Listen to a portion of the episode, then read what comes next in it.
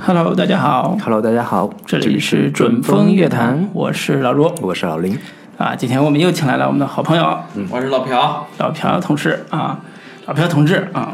那个跟我们聊聊最近这个春节档，嗯啊，我们上次也盘点那个春节档的几部片子之后，六加一，对，啊，接着我们春节回来，嗯啊，分享一下我们彼此看春节档这几部片子片子的那个心得体会，是是，嗯我们之前说了，那个春节档是六加一，嗯，然后呢，我们各自都看了几部片子，可以说一下。对，那个谁先来？我我看过三部片子啊，嗯疯狂的外星人》《飞驰人生》和《流浪地球》啊这是三部。这么巧，我们仨都只看了这三部，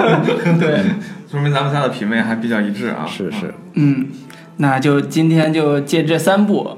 我们挨个儿做一下点评分析啊、然后嗯行嗯也小盘点一下这三部贺岁档的大片儿。嗯啊，那在聊这几部片子之前，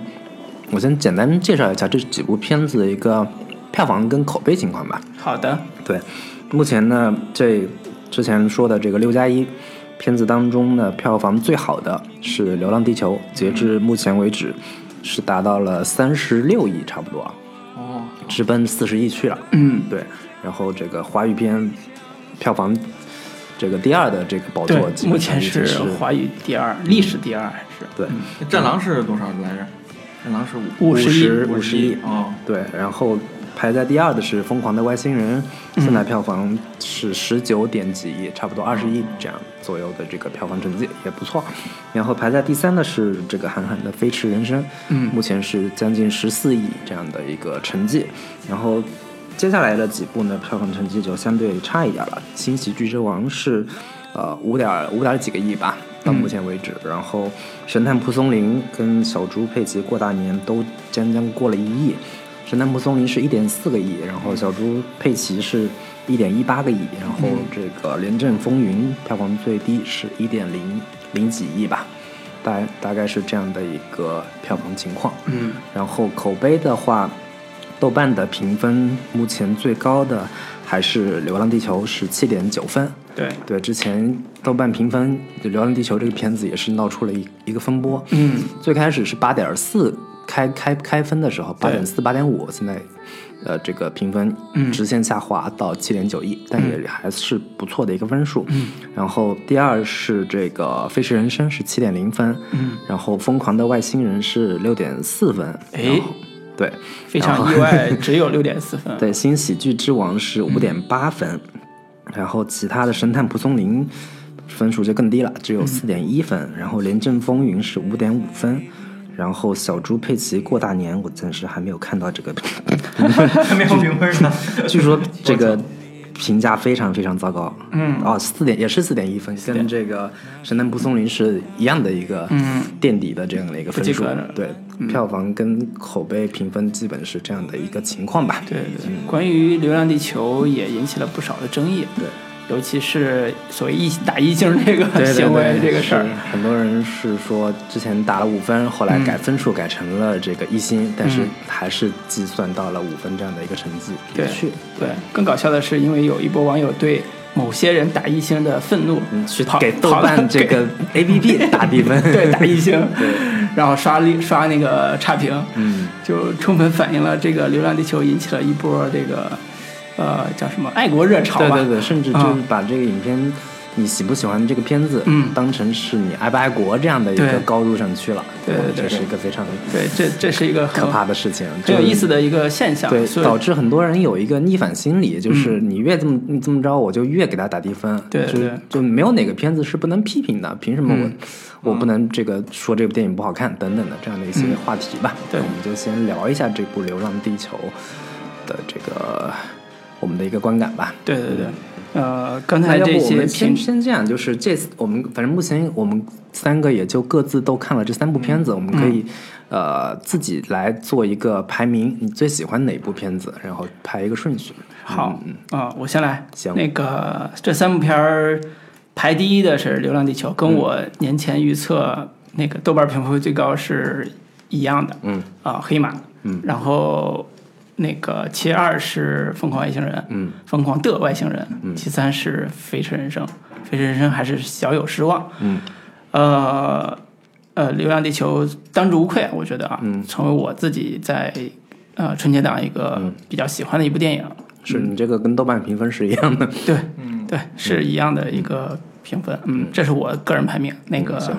老老朴 朴你呢？ 呃，我的排名是《疯狂的外星人》第一，《飞驰人生》第二，《流浪星球》垫底儿，流浪地球第一嗯啊《流浪地球》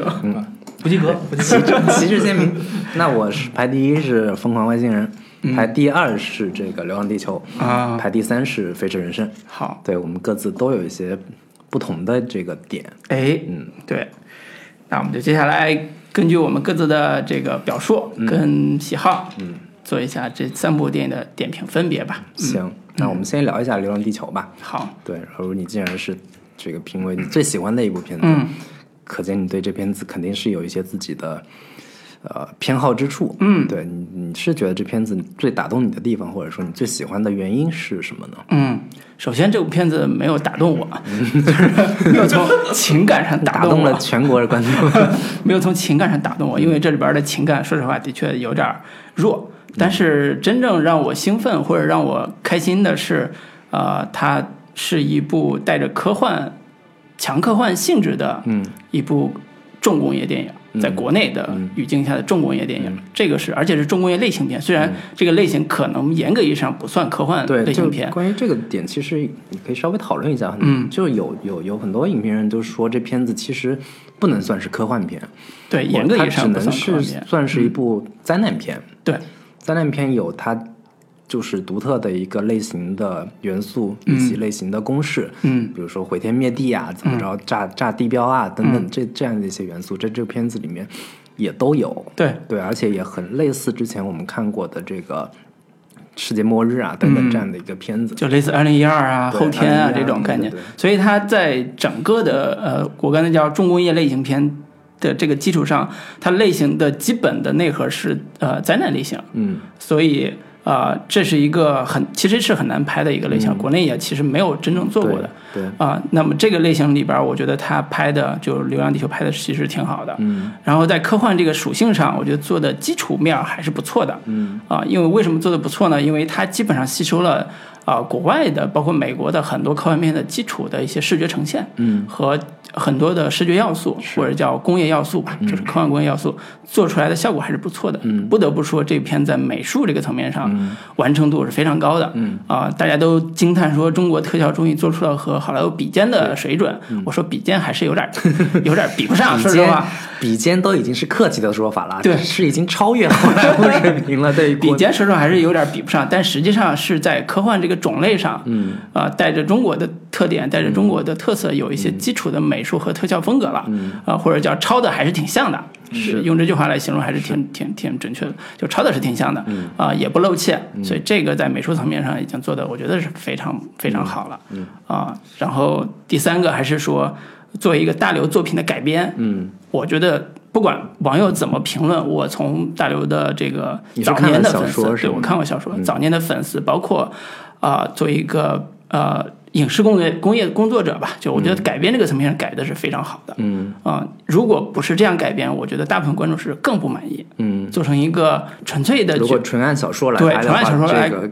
更没有人看，我觉得是嗯他这个故事好像就截取了小说其中的一嗯一小段。对，就是截取了那个他们中间有一个嗯片段是啊、呃地球在流浪的过程中要经过木星的过程会发生的一个事情，在小说里边是非常短的嗯对一个洛希极限什么对之类非的，常短的一个桥段，是但是它是把它整对个这个片段做成了一个、呃电影的主体故事，嗯啊、做成了一个灾难属性的主体故嗯事，所以我觉得这种改法其实是符合电影的本质的，因为电影只有两个小时，对那个那个小说的跨度有几百 年，对。没法做，对 嗯他后面结结局的时候不也说了嘛？他第一部、第二部、第三部，他明摆着是奔着这个这个几部曲去 的嘛。对对、嗯对，所以我觉得从这些层面上来说，我自己是挺满意这个效果和这个结果的。嗯是，啊，所以我愿意说这个是我比较喜欢的一个，嗯嗯行，那我我说一下我我基本的一个观感吧，就是、呃，它在重工业的程度以及在这个视觉呈现这层这方面做的非常到位，这个是不容否认的。嗯，然后这个也是，我觉得这个可能跟观众的一个期待值是呃严重相关的。嗯就是原先以为啊，中国人拍科幻片肯定拍不好，嗯肯定是特山寨，可能特效都各种不达标。但是去电影院看完之后，发现竟然做的这么的。这个有出色模有样的有模有样，还嗯各种符合好莱坞的一个基本的套路跟标准，嗯，我觉得这个是肯定是值得肯定的。嗯然后其次，我是觉得更多的层面还是呃模仿的或者说学习的好莱坞的一些基本的一些操作嗯跟一些传统的一些视觉呈现的样板。呃，我我个人不太认同说这部是中国科幻。它更像， 就更像是我看过的各类好莱坞科幻片的一个呃元素杂糅，都是把呃原先好莱坞那些经典的这个灾难片或者说科科幻片的一些元素集合在一起，做出了一部呃有中国人来参演的一部呃好莱坞特色的这这样的一部科幻片。嗯所以我个人不觉得它在一个本身的特质上有特别强的一个 中国出品的一个属性，这是我个人的一个基本的观感，所以我没有没有给他一个呃很高的一个分数的，也是这样的一个原因。对，嗯，我我还是有一些不同的意见。呃，我觉得这个片子在原创性上来讲，还是有很很高的这个完成度的。嗯呃，一方面是说它在整个科幻的视野里边儿，比如说大刘他本身在《流浪地球》里面那个设定，啊嗯这个设定就对带着地球流浪对这样的一个设定，嗯这个就是放在整个的国际的科幻的这个水准上来讲，也是不差的。嗯所以国内科幻来说啊，就是这个设定本身是非常好的一个设定。嗯同时，呃，我也看到好多的影评文章，包括专家，就是大家都在讨论是说，呃，它其实有一部分的呃所谓的中国式中国人的家 国或者家土情怀的部分带着地球流浪， 对本色，就是它背后的每个科幻类型或者嗯每个类呃类型片都有自己本土的文化的属性。比如说，我们为什么要带地球流浪，其实嗯我们是对于土地热爱，跟我们的大禹治水是有一脉相承乡的这土种。中国的情愫对，什么之对类你说，的。比如说那个国外二零一二就是造诺亚方舟，对吧？嗯我们要离那我开们地是球大禹治治水，就是它有所谓的中国人的乡土情节在这里嗯边，那是大刘在小说里边赋予的这个故事本身嗯的底色，啊、这是一方面。另外一方面还是说从灾难片这个设定上，呃，我觉得在现在改的那个呃这个呃整个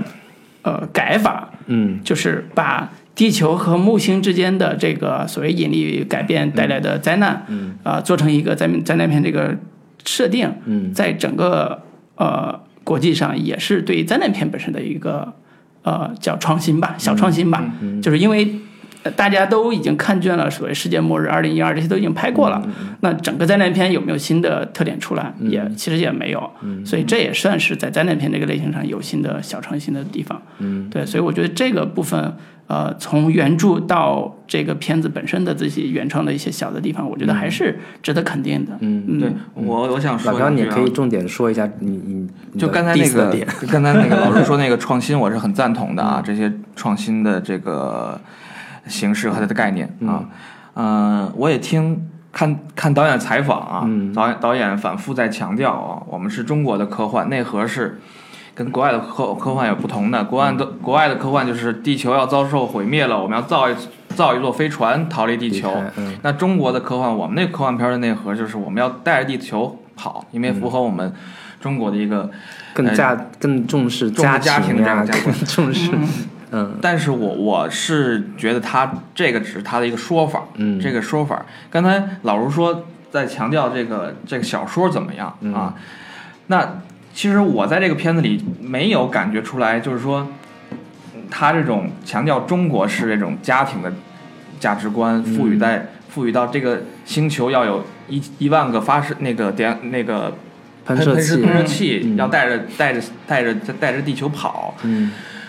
嗯，跟我们的这个家庭的价值观的契合程度到哪儿？嗯嗯嗯啊，我没有感受到这个东西，可能小说里有，因为如果他要强调这个的话，那他一定在前头有一个铺垫，或者说有一个情节的呈现，就是说，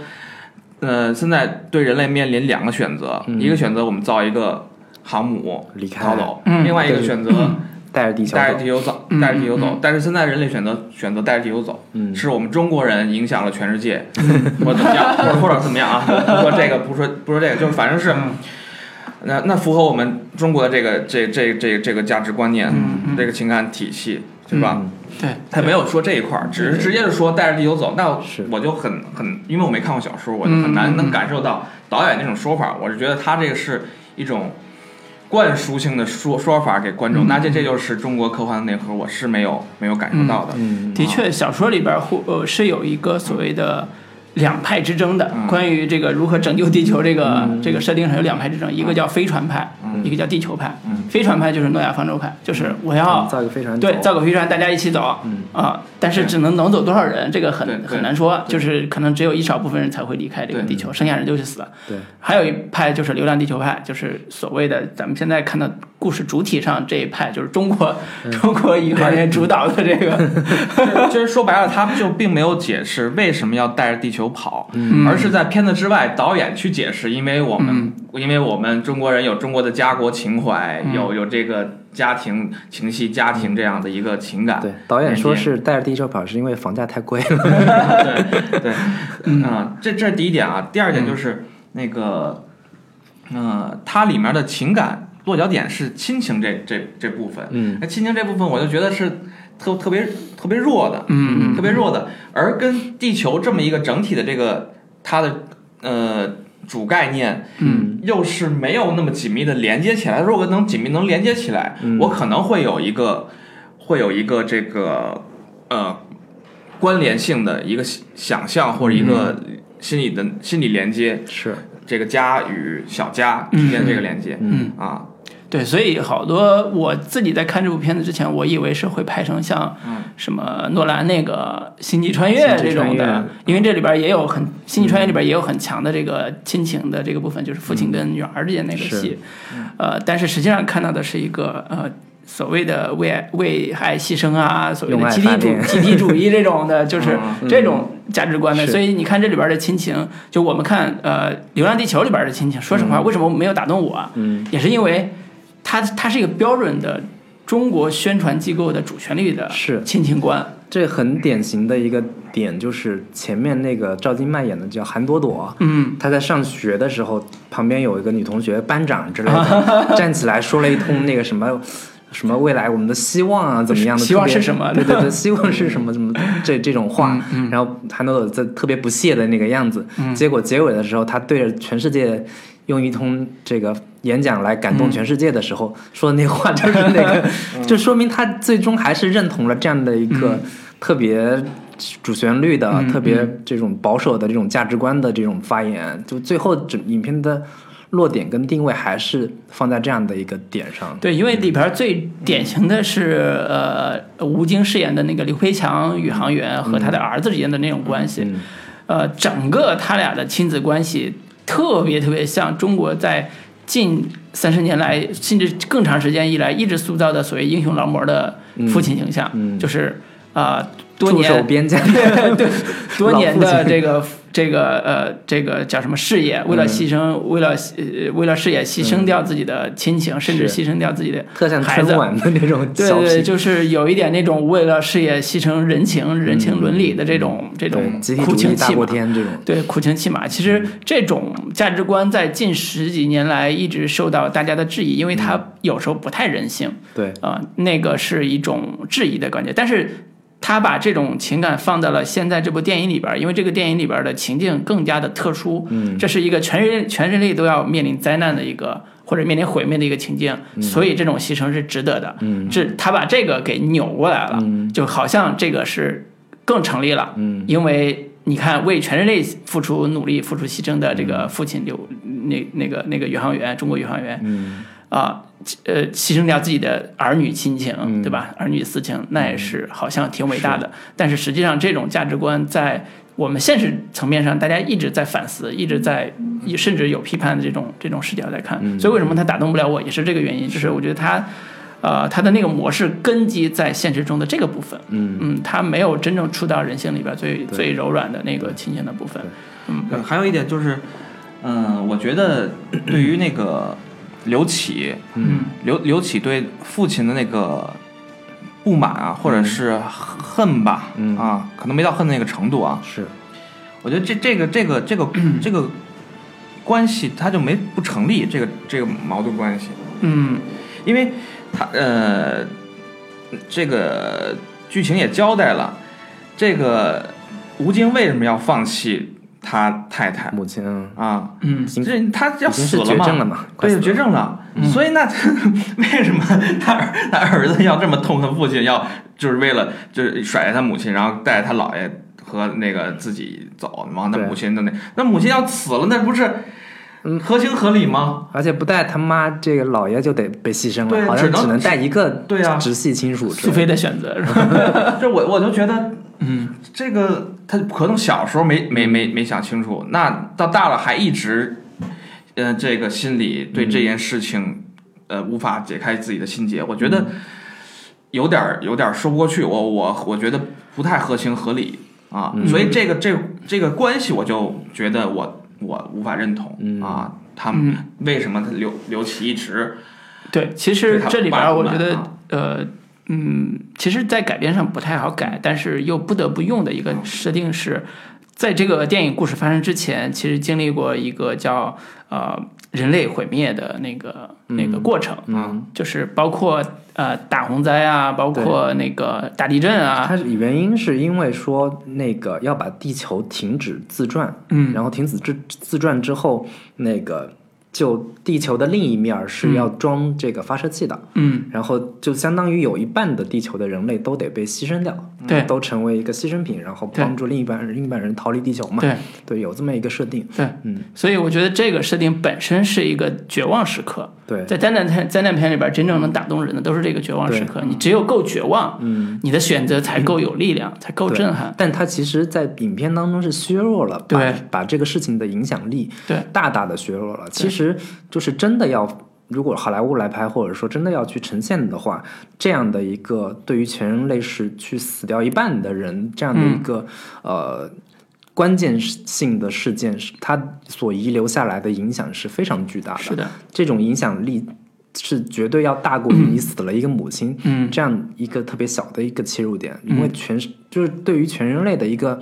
心理或者心态也是有一个极大的一个影响的。嗯这些影响在这个影片当中其实是被有意的对削弱掉，并没有去直直接的去呈现。对对，这个在小说里边倒是呈呈现得挺清楚的，但是小说里边会更夸张，因为它是预测未来的社会情绪和社会结构的一种一种描绘，跟现在这个故事里边还是不太一样。说到这儿了，其实有一个地方大家可以嘖琢磨一下或者讨论一个点，就是呃，我看很多。呃，观众包括粉丝，包括那个豆瓣上的评论，对其中有一个设定是意见特别大的，就是所谓的一半人要死的这个概念。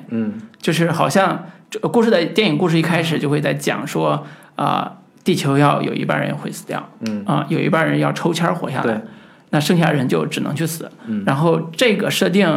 啊、对很多人就是很多观众来讲是难以接受嗯的这种、这种情绪。呃，电影里边是抽签嘛，其实对对抽签对嗯是一个相对相对还算是公平的这样的一个方式。我嗯不知道小说里面是这样怎么一个，小说是也是也是抽签吗？对对对，小说是呃，直接就反正就是更惨，就是 就是电影至少没有正面表现这个时刻，但对啊讲，那到我更觉得还好呀。如果如果仅仅是抽签的话，那就是看运气啊。好吧，好吧，嗯就是里边儿有一个这种，就如果不是说我我忘了小说是不是怎么样，如果是啊、精英论者，我觉得他们是以什么阶级或者说以出身这样的一些方式，可能会是更残酷的一对个。，它这里面还有两种这个就是人人类命运的一个 价值观的一个呃前后有两种变化。刚开始是解说那个什么抽签儿是吧？一半人可以留，一块儿一半人死。对，到后来他只选择保留空间上空间站上的那那群人了，嗯地球那些人都不管了，要放弃了，那就是只保留精英群体嘛。嗯，没有，只保留最后的一一些种子嘛。那在对那个在空间就站空间站底下那个，嗯对，人类文明啊，嗯以及一对些对对啊，呃，这的确是靠抽签儿来完成，就是好多人接受不了，就是说，呃，甚至这个 diss 已经 diss 到大刘作品上，就是大刘你没有人文关怀， 放屁，你你你怎么能让一半人像灭霸一样打个响指就死了呢？对吧？ 那要么一一起全死，要么死一半，你想怎么样？对，所以好多这个负面评论有一波来自、嗯来自这个部分的时候，其实还是说大家还是理性一点看这个 看这个故事。对，然后不要太较真儿。 有一个点，我是觉得我看完之后有一些不太满意的地方，就是我是觉得他对于，嗯，这整个世界观的塑造是有一些不够清晰和不够详详细的，嗯，尤其是对于地下城的一个呃浮光掠影的一个呈现，我是觉得有一点。呃，粗糙就是地下城的整个一个运行机制是什么样子的？他们是他们的呃货币交易体系是什么样子的？他们的日常的呃吃衣食住行这些东西到底是一个什么样的一个、一个机制？就是人类死了一半了，然后这一批幸存下来的人，他们的一个生活状态，我嗯是觉得他在前面的这部分铺垫是相当的，呃，粗略的，也是嗯我觉得不太让、让我觉得满意的一个地方。对，不嗯知道你两位觉得？我自己感受看地下城的时候，跟我们在小镇，在我生活的小镇的这个区别度没有那么大，都是有卖串儿的，嗯有这种舞狮子的，有这个那个保呃那留个了中国人传统的生活习 惯，在街街街边陋嗯巷有这种打斗的，对吧？就就有点这个。其实我自己第就一是一个个漠视感的一个对，第一感受是他特别就导演包括创作嗯者特别想做类似于像赛博朋克，就是嗯那个《银翼杀手》那个概念的，就是啊、有点破旧感的、破败感的未来世界啊、因为大家都在物质上已经匮乏很多年了对，所以大家生活也都有点不是那么好，嗯甚至你看里边有出现的道具都是打那个魂斗罗，嗯，对吧？然后还有那个珍藏的 VR 眼 镜。对对吧一夜就回到解放 前的对，感就觉。感觉说啊，这个物质退化已经嗯非常严重了。对，它里边还还有一个关键道具叫蚯蚓杆，嗯，说是这个补品是吧？对对，毒品跟现在什么冬虫夏草什么之类的对差不多。对对对，所嗯以从这些细节可以看出来，导演想营造的是这种末末世的这个这个荒凉的或者是嗯物质匮乏的时代。它唯一比较匮乏的，我个人也是觉得说这部分其实比较匮乏的是社会组织的这个点。对，以及是说，呃，人类那个已经成立了一个联合政府。对，那联合政府它到底是一个什么样的运行机制？嗯，就是全世界人民他们决策嗯是以什么样的形式来进行决策的？嗯，这些这个整个社会运行的一些呃机理嗯都没有太清晰的展现。哦，我就我我我我跟你们两个人看法都一致，嗯我也是挺想看发生在地下城更多的事儿，嗯嗯我觉得那个更更吸引我。对但是我觉得导演他重点不在那块儿，对对嗯对，嗯他他想表现的东西都是在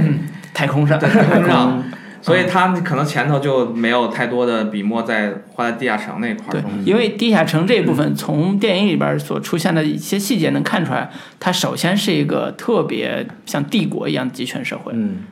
你看五大国的组成的联合政府，嗯，然后像刘培强那个宇航员在天在太空上跟那个联合政府对话的时候，就是有一个代表在跟他对话嘛，那明显感觉出来这就是一个联合政府的一个基本架构。但是我觉得这个片子为什么中国人看毫无违和感？你拿到美国去看，美国人觉得接绝对接受不了。其中有一个很大的原因就是美国人接受不了一个联合政府是一个帝国的概念，或者叫一个集权政府的概念。嗯，所以从地下城那个感觉起来，就特别像一个 计划经济时代， 对吧就是有一个大帝国，然后按需分配，嗯然后就是一个物资匮乏时代，就是可能到时候还看粮靠粮票来生存，就嗯它特别像那种感觉，就中国人能接受那个状态，是嗯，因为都经历过，就大部分都有这个概念，但是我觉得放在美国，美国人可能接受不了对，因为美国人对这种帝国式的都是写的都是反反面角色，嗯反乌托邦式的这个对，就是比如说像什么星《星球大战》里边的所谓的帝国、啊联合政府是反面的，嗯啊、很多很多这种只要是你是大一统的国家，都是都是反面的。必然是要反抗的一对对对个邪恶组织。对对对，所以大刘的小说里边在后边有一个特别重要的情节，就是有反政府军嗯，来那个意识到说这有可能是就是地球上那个就有觉得是地球上是一个大谎言，嗯，我要反抗，我要最后的就是消除这个谎言，然后就把那个当时的政府，嗯，呃，就有点像那个、呃、法国大革命时代，就把他当时的那个政府的头脑就处决在夕阳之 下，是吧？说他的基本逻辑是说那个太阳毁灭这个事儿是假的，嗯，都是你们骗我的。嗯，所以反正吴军就把这个这个事儿颠覆了，颠覆完之后发现说不是，真的毁灭了。真的是他们政府当时做的事情是真的，就是大刘有他自己的这种对于未来社会的一个一个一个构想，但是这个的确是在电影里边是被消解掉的。嗯，啊，这个是我也觉得挺遗憾的，因为。嗯呃，未来大家是怎么生活的，或者是呃这个处境是怎样的，其实更能写出呃打动人的这个部分。嗯啊、因为这个是才才是人生活的样子。嗯啊、你在太空上，在那个呃地表上，在那儿去去什么用火种去救那个发动机，那个是救援任务。嗯，那不是人生活的样子，真正人生活样子是在地表之下，哪怕为了一个食物去争夺，那也是人真正的样子。就这个是这个对片子里边厚度缺失的一个。对，嗯。然后我另外有几个感觉有一点诡异的情节设计啊，我是觉得看完之后有一点疑惑。啊比如说这刘启他带着妹妹要上到地表，嗯，他们出去到底要干啥？首先前面是铺垫特别少，他基本的一个这个诉求就是外面这么大，我想去看看这样的一个。 我都不明白他那个妹妹为什么要上去 看，嗯，他他又没前面说。大概就交代了一下，就就想出出去看看。对，就是我就不是我就出去一天，然后就回来。哎对他嗯班上那么多人呢，而且生活在地表下的人应该都想出去看看，为什么只有他妹妹那他么想？放荡不羁，爱自由， 只能是这样而 而的。而且不是，而且他妹妹刚刚开始没有表现他妹妹想要出去看，是他弟弟强拉着妹妹出去的。嗯那时候在电梯里，那个才交代，那个今天带你出去玩一天什么的。嗯我记得是这样的。嗯啊，嗯对，然后还有一个就是那个吴京演的那角色，最后是跟一个 AI 在那边对抗了半天。啊我是觉得这这个设计到底是啥意思？我就我第一联想是那个《二零零一太空漫游》里边儿嗯那机器人、人工智能，那个反正慢慢发展出了自己的意志，然嗯后开始这个阴谋要要要要造反之类这样的一嗯个设定。但是很奇怪，这故事里面不是有一个联联合政府嘛？嗯那这 AI 到底是帮哪边呢？啊，然后他是他到底是跟联合政府站在一头的呢，还是说这个呃，就是他的 AI 的这个立场有点让人看着一头雾水。最后吴京要把这个 AI 给灭掉，嗯，就是是人类所有的命运都交给了这个 AI 呢，还是说怎么着？就是我、嗯我当时看这一段的时候都觉得有点困惑，嗯对。主要是这样的一些点，然后另外一一些就是可能很多这个网友也也 diss 过的一些点，比如说这个木星表面都是氢气，然后我把它爆炸了，然后就可以把地球给推动，这样的一个事情可行性到底有多大的这样的一个问题是，如果这个整个都是氢气的话，它它的一个反推力是不是能把地球也整个都给毁毁灭灭掉嗯是不是有有这样的一个可能性？以及很多在动作逻辑上不是很能说通的，就是这个。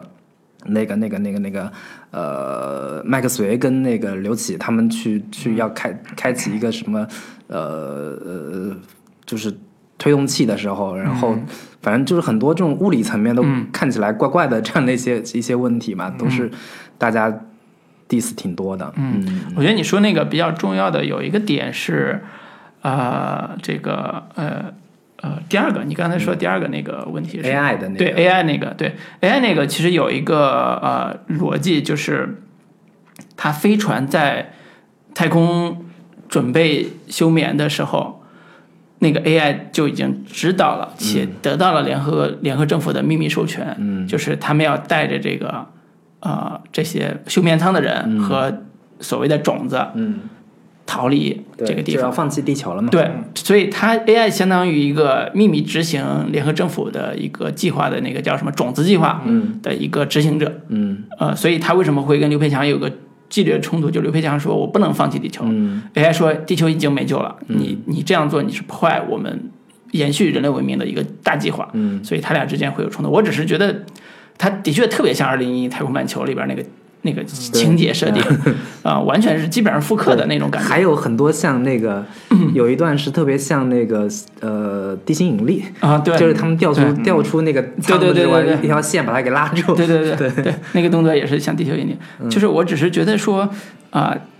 它跟 AI 智斗的那个过程太简单了。嗯就是 AI 你扔瓶酒过去就烧了，完了就完了，这事儿就过去了。我觉得有点儿就好像 AI 就是一个摄像头一样，嗯那个 AI 最后说了一句：“人类果然是不能用理性来跟。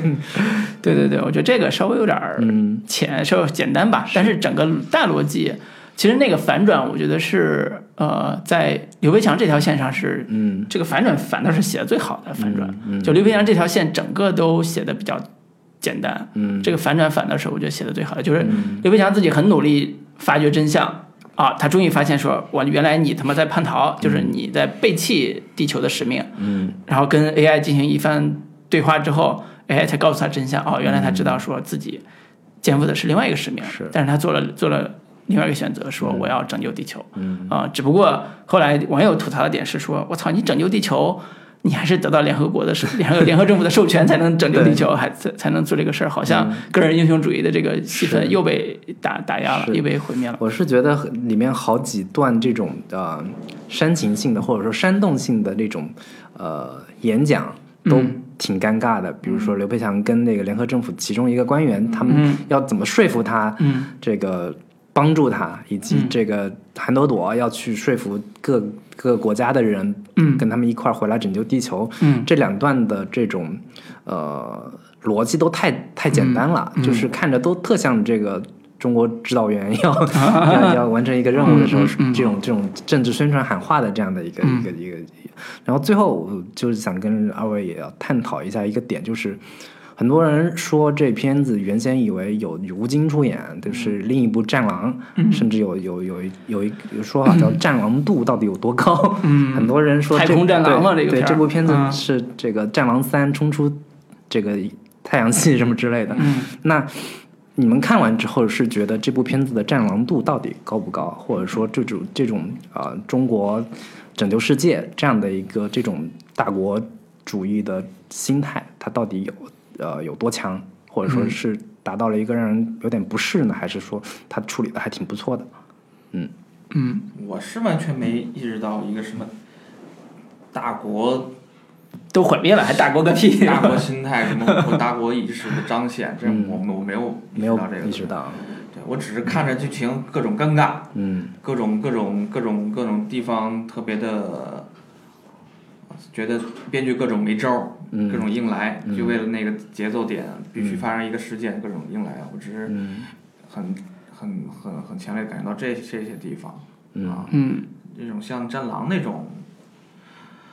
我觉得也是说的吧， 也是影评人或者各种，嗯各种各种各种专业人士，他们说说反不正都《战狼》《战狼》是个双刃剑，嗯，就是普通观众很嗨，嗯，但是讨论到一旦进入到讨论层面，大家都有点儿嘖不好意思再再承认这个事儿。嗯、我个人是觉得这个片子从本就，因为我看过《战狼》，我觉得我是不喜欢《战狼》这种属性的片子的，嗯，因为它过于 YY 这个自己的身份跟地位，呃，护照什么的，举着国旗对通过对，就就有点儿太那啥了，就太、不不是不好说嗯啊，就是水 眼逼注，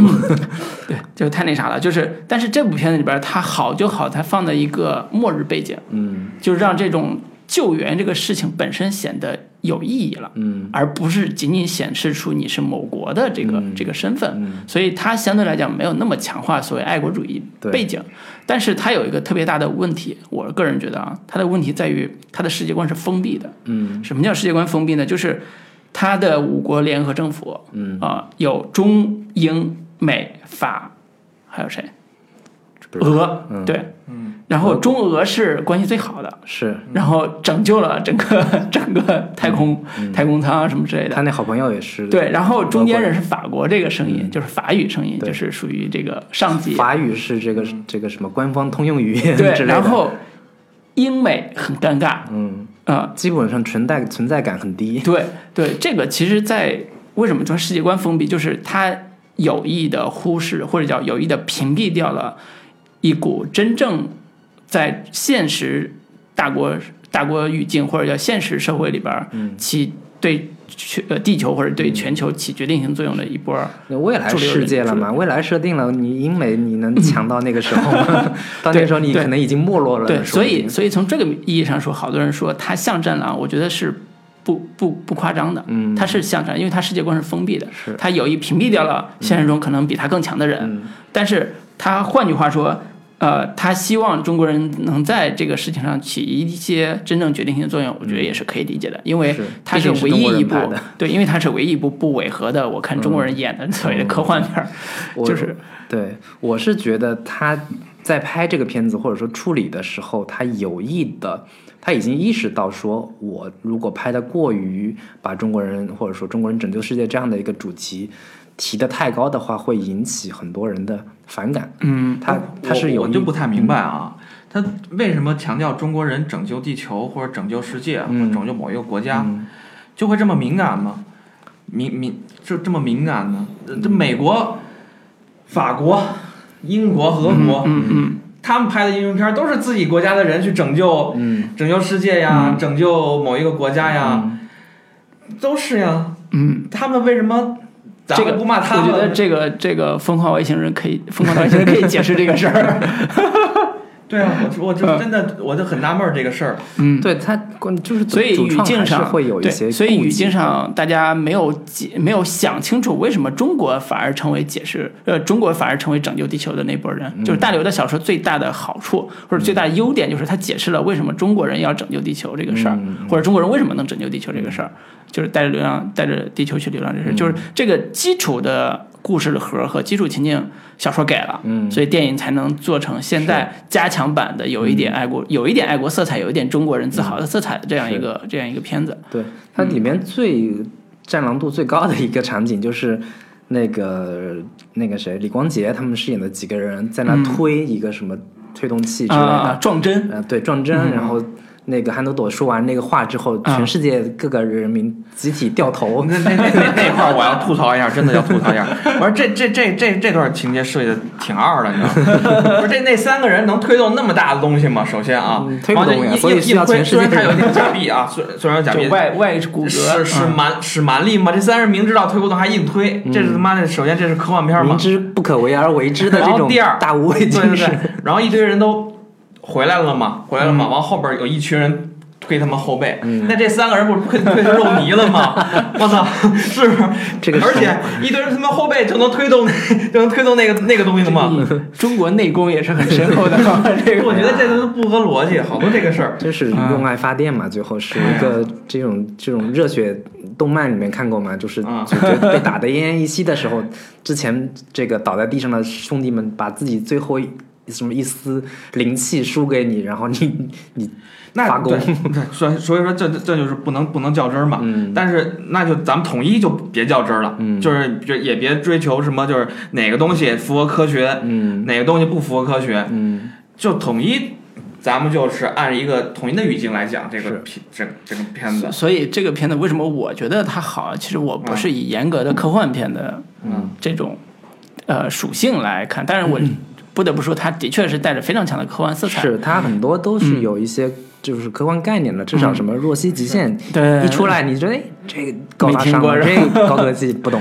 对对嗯对，但是它很本质上还是以灾难灾难救援为核心的这个故事推动，嗯所以这个部分呃不得不说在呃商业类型的这个角度说完成度还是可以的。嗯，当然我相信。很多很多，就包括什么北大教授啊，各种教授都在出来站出来说，这个片子有五十多处的关于不科学、不可、嗯不可、嗯嗯不真实的这种啊、设定。嗯，我觉得这都可以理解，因为是一部电影它的是它的幻想色彩或者嗯它的虚构色彩必然会影响到这个片子的科学性，嗯，对，所以这是正常的，讨论是正常的，嗯，我们聊这么多也是想呃跟大家分享啊、它真正好看的部分在哪儿啊、以及可以讨论，大家也可以在我们留言 区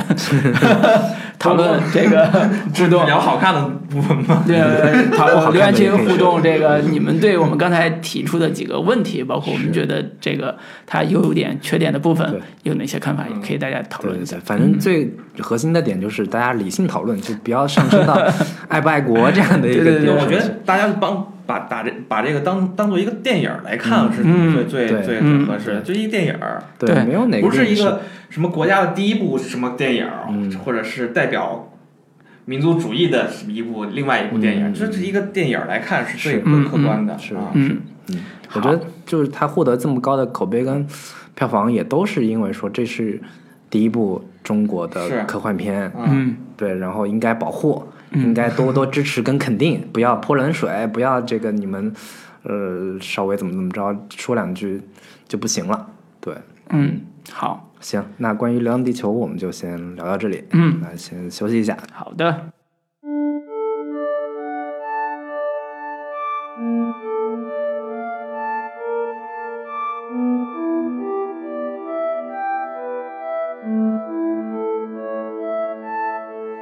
东临碣石，以观沧海。水何澹澹，山岛松枝。树木丛生，百草丰茂。秋风萧瑟，洪波涌起。记得我们一起坐在海边看天，还以为那就是最最遥远，却不知道你就要去向哪里。更不知道你一去不还。今天还不知道啊，你和思念哪个更远？明天更不知道啊，我们要带着家园飞向水边。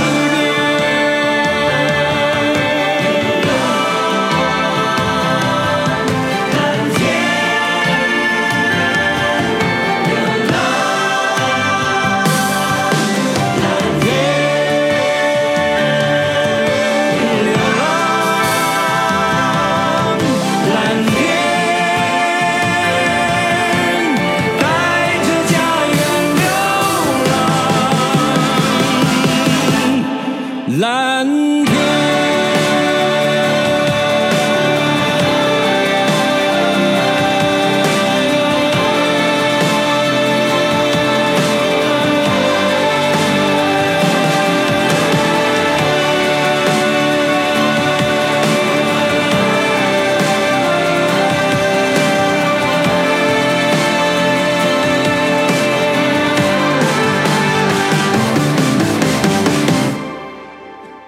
日月之行，若出其中；星汉灿烂，若出其里。日月之行，若出其中；星汉灿烂，若出其里。记得我们一起坐在海边看天，好像已过了千年万年。那天的大海天一样蓝，我们的地球阳光灿烂。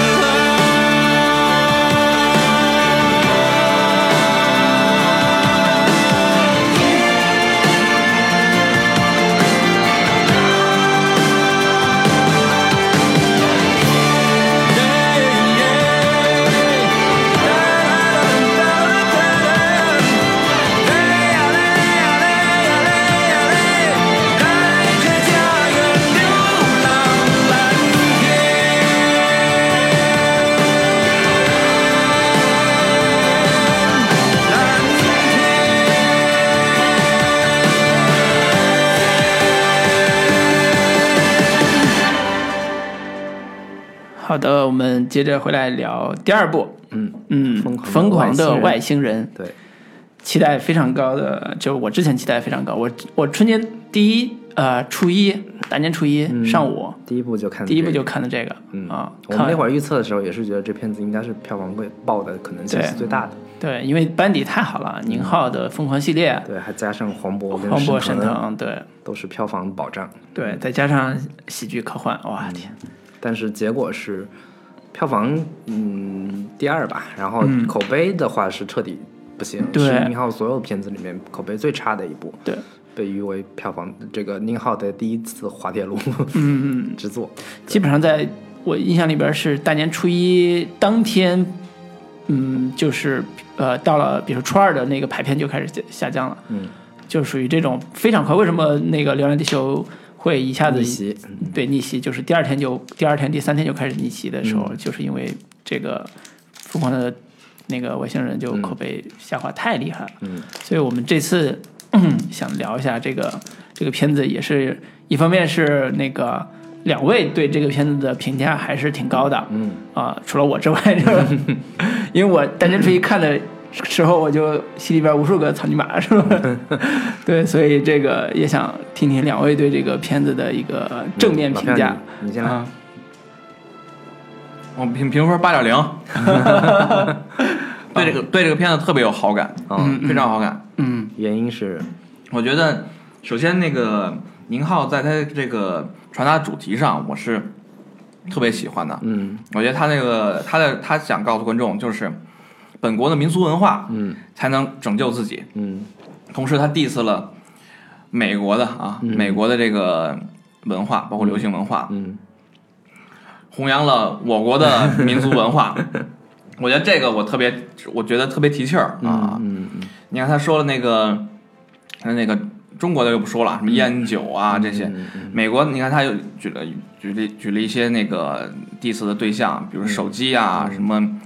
宇航员啊、空间站呐、嗯什么这个特工啊，包括刚开始长得有点像罗永浩那胖子，穿一个美国队长那个盾牌的 T 恤，嗯他说我穿上这个 T 恤，好像美国队长附身一样，就嗯嗯嗯，我就带给我力量，我可以戒酒，对，可以戒酒嘛。人人拿拿一把手枪指着他，马上就把喝酒给喝了。嗯记得了好多这种嗯美国的文化，包括精英文化，我觉得林浩骨子里都是排斥这种精英文化的。嗯这个我觉得在主题上是特别提气儿的。他最后落、落落点也落落到就是通过民俗文化的方式来拯救了地球嘛。嗯首先这个是让我感觉很爽啊，嗯这主题上，在这个剧作上，我觉得剧本非常的扎实，嗯特别扎实。嗯它每场戏都能实现 n 多个功能，嗯好像一个按钮一个按钮按下去之后，同时有各种功能可以延续下去，嗯，包括后面还有一个呼会后面会有呼应，嗯前后有呼应，我觉得这个是在剧作上非常非常精巧的，让我看得非常满足。嗯你比如说，呃，前五场戏，前五场戏他又交代了人物的处境、人物的关系、嗯人物的危机，还有呃一一呃这个呃这个呃危机事件的前夕，嗯那、这个外星人要要来到地球了嘛，嗯嗯嗯这个叙事效率很很很高的，嗯，还有埋了一些埋了一些点和线索，嗯在后面会有一些呼应在里面，所以它就是非常非常紧实、非常扎实这个、这个剧本，嗯这是我觉得，嗯，这个这个这个这个片子让我特别有好感的嗯，这两大方面，嗯啊，一个是它的主题，一个是它剧作这块儿啊行。啊，然后我我个人也非常喜欢这部这个《疯狂的外星人》，我觉得宁浩这部片子，他们就很多人说是他最失败的一部作品，但我倒是认为这部片子是我看他这一系列的片子里面至少能排到前三的一个嗯电影。然后宁浩是我觉得他对于中国的呃草根文化，对于中国的底层文化是非常就运用这些元素来制造喜剧效果，呃，来制造一个戏剧冲突，他是大师级的，他能把这些元素做的特别的接地气，特别的能让人有代入感、有认同感。这个是我觉得我最佩服宁浩和最喜欢宁浩电影的一个非常重要的一个原因。其次是他能找到这些，呃，就是它里面设计的很多的这种喜剧元素、戏剧元素，是你能在生活中活生生看到的这样的一些人。比如说沈腾演的那个角色，他在敬外星人敬酒的时候说的那一番话，以及给老外、给外国人、给美国人递烟的那些动作的一些设计，都是活生生的。我们在春节回家过年的时候能看到的这个三七大姑八大姨他们。就是呃，中国人普遍的日常跟人相处的时候，能做出来的一些特别到位的、特别贴切的一些动作，然后你能这这个设身处地的能够感受到这些中国的呃底层的传统文化，嗯，人际关系的一些处理方式，嗯，都是能在这些这个桥段跟细节里面呈现所能看到的，这个是让我特别有亲近感和代入感的。其次是他在剧本的设计层面上，就像刚刚老朴说的，他在叙事效率上以及在这个事件的一些反转上，他设计了好几好几重的这种关系的一个呃翻转，就是他通过那个一根绷带，这个那个那个那个那个就是头绳似的这样的一个一个东西，然后不断的让外星人一下成猴儿。然后一下又翻转成了一个牛逼的人，然后这种在关系的翻转过程当中，非常典型的能够体现出中国底层人、底层底层人民的一个呃处世智慧、处世哲学，这些点都让我觉得特别有意思。对，而我而而而且那个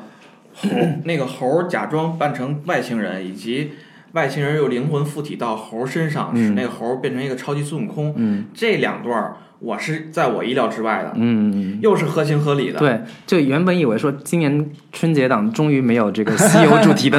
作品了，结果这个一下子又回到了孙悟空，就是这个他那根带子就是一个紧箍紧箍对咒的一个设设定嘛，嗯然后他那个什么金箍棒啊等等这些东西都是西游文化、西游传统的一个嫁接跟结合，我是做我觉得是做的非常有意思的，对，嗯我觉得如果说，呃，把这部片子定义为科幻片儿的话，对如果是我们对定义为比科《流浪地球》对来科幻聊的话，那这宁浩给观众带来了一道非常与众不同的科幻片儿、嗯是这是非常不一样的。对，就是我们之前聊这个《流浪地球》是中国第一部科幻片，嗯我反倒是觉得这个《疯狂的外星人》更像是一部中国土产的土法炼制的科幻片的一个呃形式跟套路。对这我觉得，如果把它如果把它说成呃科幻片儿的话、那这只有中国才能拍出这种中国对那这个科幻片儿、嗯这是只属于中国的，外国人根本不会拍。对流浪星球》外国人完全可以拍的。对，《流浪地球》更多的还是借鉴了外国国外好莱坞的科幻片的套路跟模式，以及视觉呈现的方法来制作了一部这个呃由中国人拍摄的中国人主导的科幻片。啊那但那开开工服里装的都是外国外国面孔的，也一样可以对。成立嘛，对吧？我觉得是这样的。嗯，当然不成 立啊，这开什么玩笑？当然，当然不成立开始你的跑啊 步。，对，首先我还是得说，《疯狂的外星人》是呃宁浩在高级黑这条路上做的很最彻底的嗯对，非常彻底的一个。他黑他这片子黑了。黑了多少？黑了多少人？嗯，美国先黑了一遍，嗯，就是美国人先跟那个外星人接触对，然后美国人的傲慢，对呃，伤害了外星人的心，对，就好多观众一看开头说一个美国宇航员自拍，然后结果嗯外星人就到了地球上，对就开场就觉得我操，这什么玩意儿？ 对，就是这个是黑的是美国人，但是。呃，他的荒诞气质也是在一开始就奠定了，嗯，就是他非常的荒诞，他不是像大家理解出来那种早期的名号的底层小人物的这种、这种小荒诞，是， 他其实是个大荒诞，嗯，就是呃，美国人是个荒荒诞的、奇怪的这嗯种物种，带着傲慢，然后处理这种事儿，结果呃处理不好，嗯然后那个外星人到了那外星外星猴吧，叫外星人，嗯外星猴对到了地球之后，然后他们那帮美国蠢货又开始作为一个美国最高级特工，然后开始追这条线路的时候，有各种被戏耍，各种被戏弄，嗯然后终于找到了那个外星人，然后也发现说，哦，外星人竟然是个这个猴儿，这个东西他们也顶礼膜拜，各种的那个什么，最后还舔了那个 耿浩的那个 那个那个排出来的珠子啊什么之类的，就是他整个这条呃黑的体系，先把美国人先黑了一遍，然后第二遍黑的谁？第二遍黑的是那个，就是在中国这条体系里边儿。就刚才你们也说到了，就是市井伦理里边儿嗯那个东西，嗯，就是跟外星人敬酒，是对吧？然后大哥什 么哥，这个这个，你们外太空这个酒的嗯对供我应，给要你不就供应商什么的，我们卖卖到 外对卖到外外星国去，，对，然后一看哥这势力挺大，对对对然后就跟哥各种攀关系，嗯然后这种底层小人物对钱的渴望，嗯对这种权力的渴望，对，以啊及对于就是所谓的呃怎么说呃民族主义、嗯国家主义这样的一些点也是有有调侃的，就对嗯是什么 This is China，我们中国人怎么怎么怎么着，就对其实还有什么犯犯我我地球者， 虽远必诛，对就是这种对于民族主义的这种调侃跟解构，嗯也都是我觉得是做的还挺深入的，对对，所以他这种调侃 的达到的效果是极致的荒诞，嗯啊、但实际上我在看的时候，包括我后来在看评论的时候，我就发现大部分观众还真的对这种荒诞感接受度比也有较点低不，太适应，嗯对，，不太适应，就是他会觉得说这个荒诞是不是太儿戏了，嗯，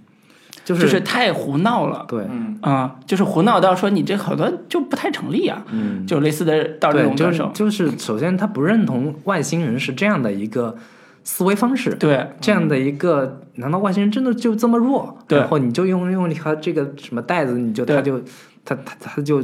乖乖听你话了，对对尤其是到外星人被泡酒这种嗯桥段， 就是一开始觉得很好玩，但后来觉得外星人就是个大傻逼啊！这嗯个 就不止黑了美国，黑了我们本土的这种嗯屌丝文化也好，或者是本土的人情伦理的东西也好，也黑了所谓的外星文明。嗯，就是基本上这一这一遍儿看完下来，就觉得这个你看黑遍了这个所有他他其想实他想我我个人认为为，他这个外星人的符号，并不是说真的代表了某一个呃外外来文明，它只是说是一个文明的或者说社会发展程度的高低而已。嗯就是它里面设计了一个非常清晰的一个呃阶级链条，就是中国人、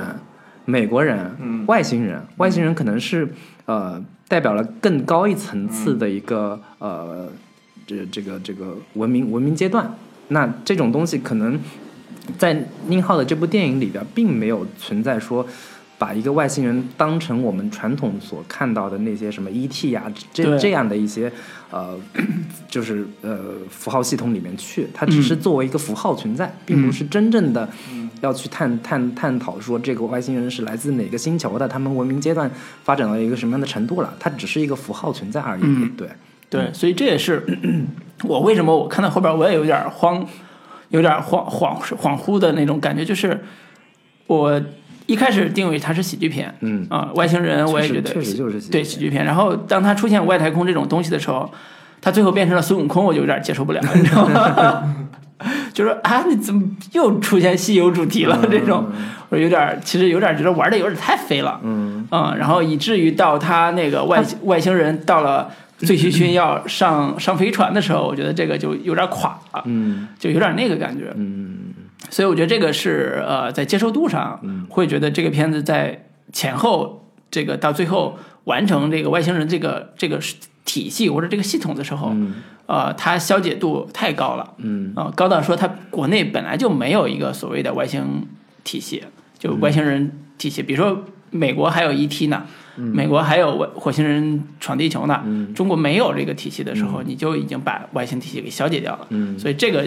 对于普通观众，包括我来讲，我觉得接受度上都有一定的那个难度，嗯所以我觉得在观看的体验上，其实并没有以前那么的愉悦，嗯甚至说有一部分呃，我自己在看的时候，我觉得有一部分情节会有一点不适感。这种不适感就是呃，在驯驯猴驯啊的时猴候嗯这种的情节，因为我对里边的黄渤演的那个耿浩的嗯这个驯猴的理念其实不太认同。他说这是国粹，我不觉得这是国粹，我觉得这是那个陋习。嗯就是你你你那么训一只猴子，然后让它给你表演。嗯当然，我小时候觉得也挺好玩的，但是我大了之后，我觉得这个挺陋习的，嗯就别干这种事儿了。嗯。他还在干这种事儿，而且丝毫觉得这个没没什么，就是嗯照样训外星人但。但这个故事里面并没有说他耿浩训猴这事儿，他就是一个特别正面的、特别正确的一个事情。没有，我他觉自得己我标是榜是说这就是国粹啊什么啊之类，他的。自己嘴上说嘛，但是你观众未必一定对对认对同嘛。对，所以以这个意义上说，其其实那那你再进一步想说，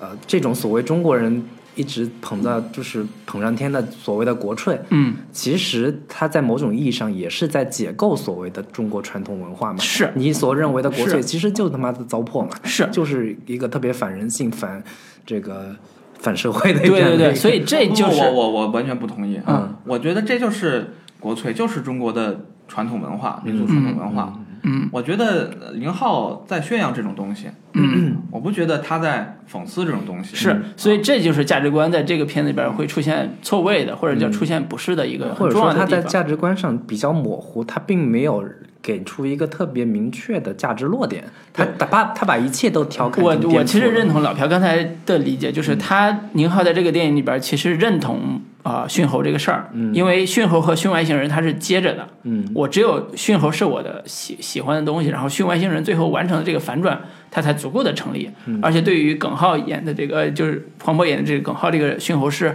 也是一个所谓的正面的一个一个一个塑造，嗯对他没有对他进行很很大的消解和对，和而而而且我补充一点，这不是驯猴，这是中国传统里那个猴戏，你嗯那知道还不吗是驯猴吗？是，但但猴戏是一种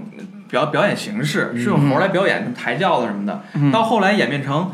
那个开始人去扮装去猴，在唱，在在在舞台上演戏，嗯，那是慢慢演变上来的。这这是中国的传统传统文化。啊，我知道，他拿这个只是提这提这一个东西来讲这个民俗这个事民俗这个事儿，我我倒是觉得，我并没有说把它纯粹理解成是一个嗯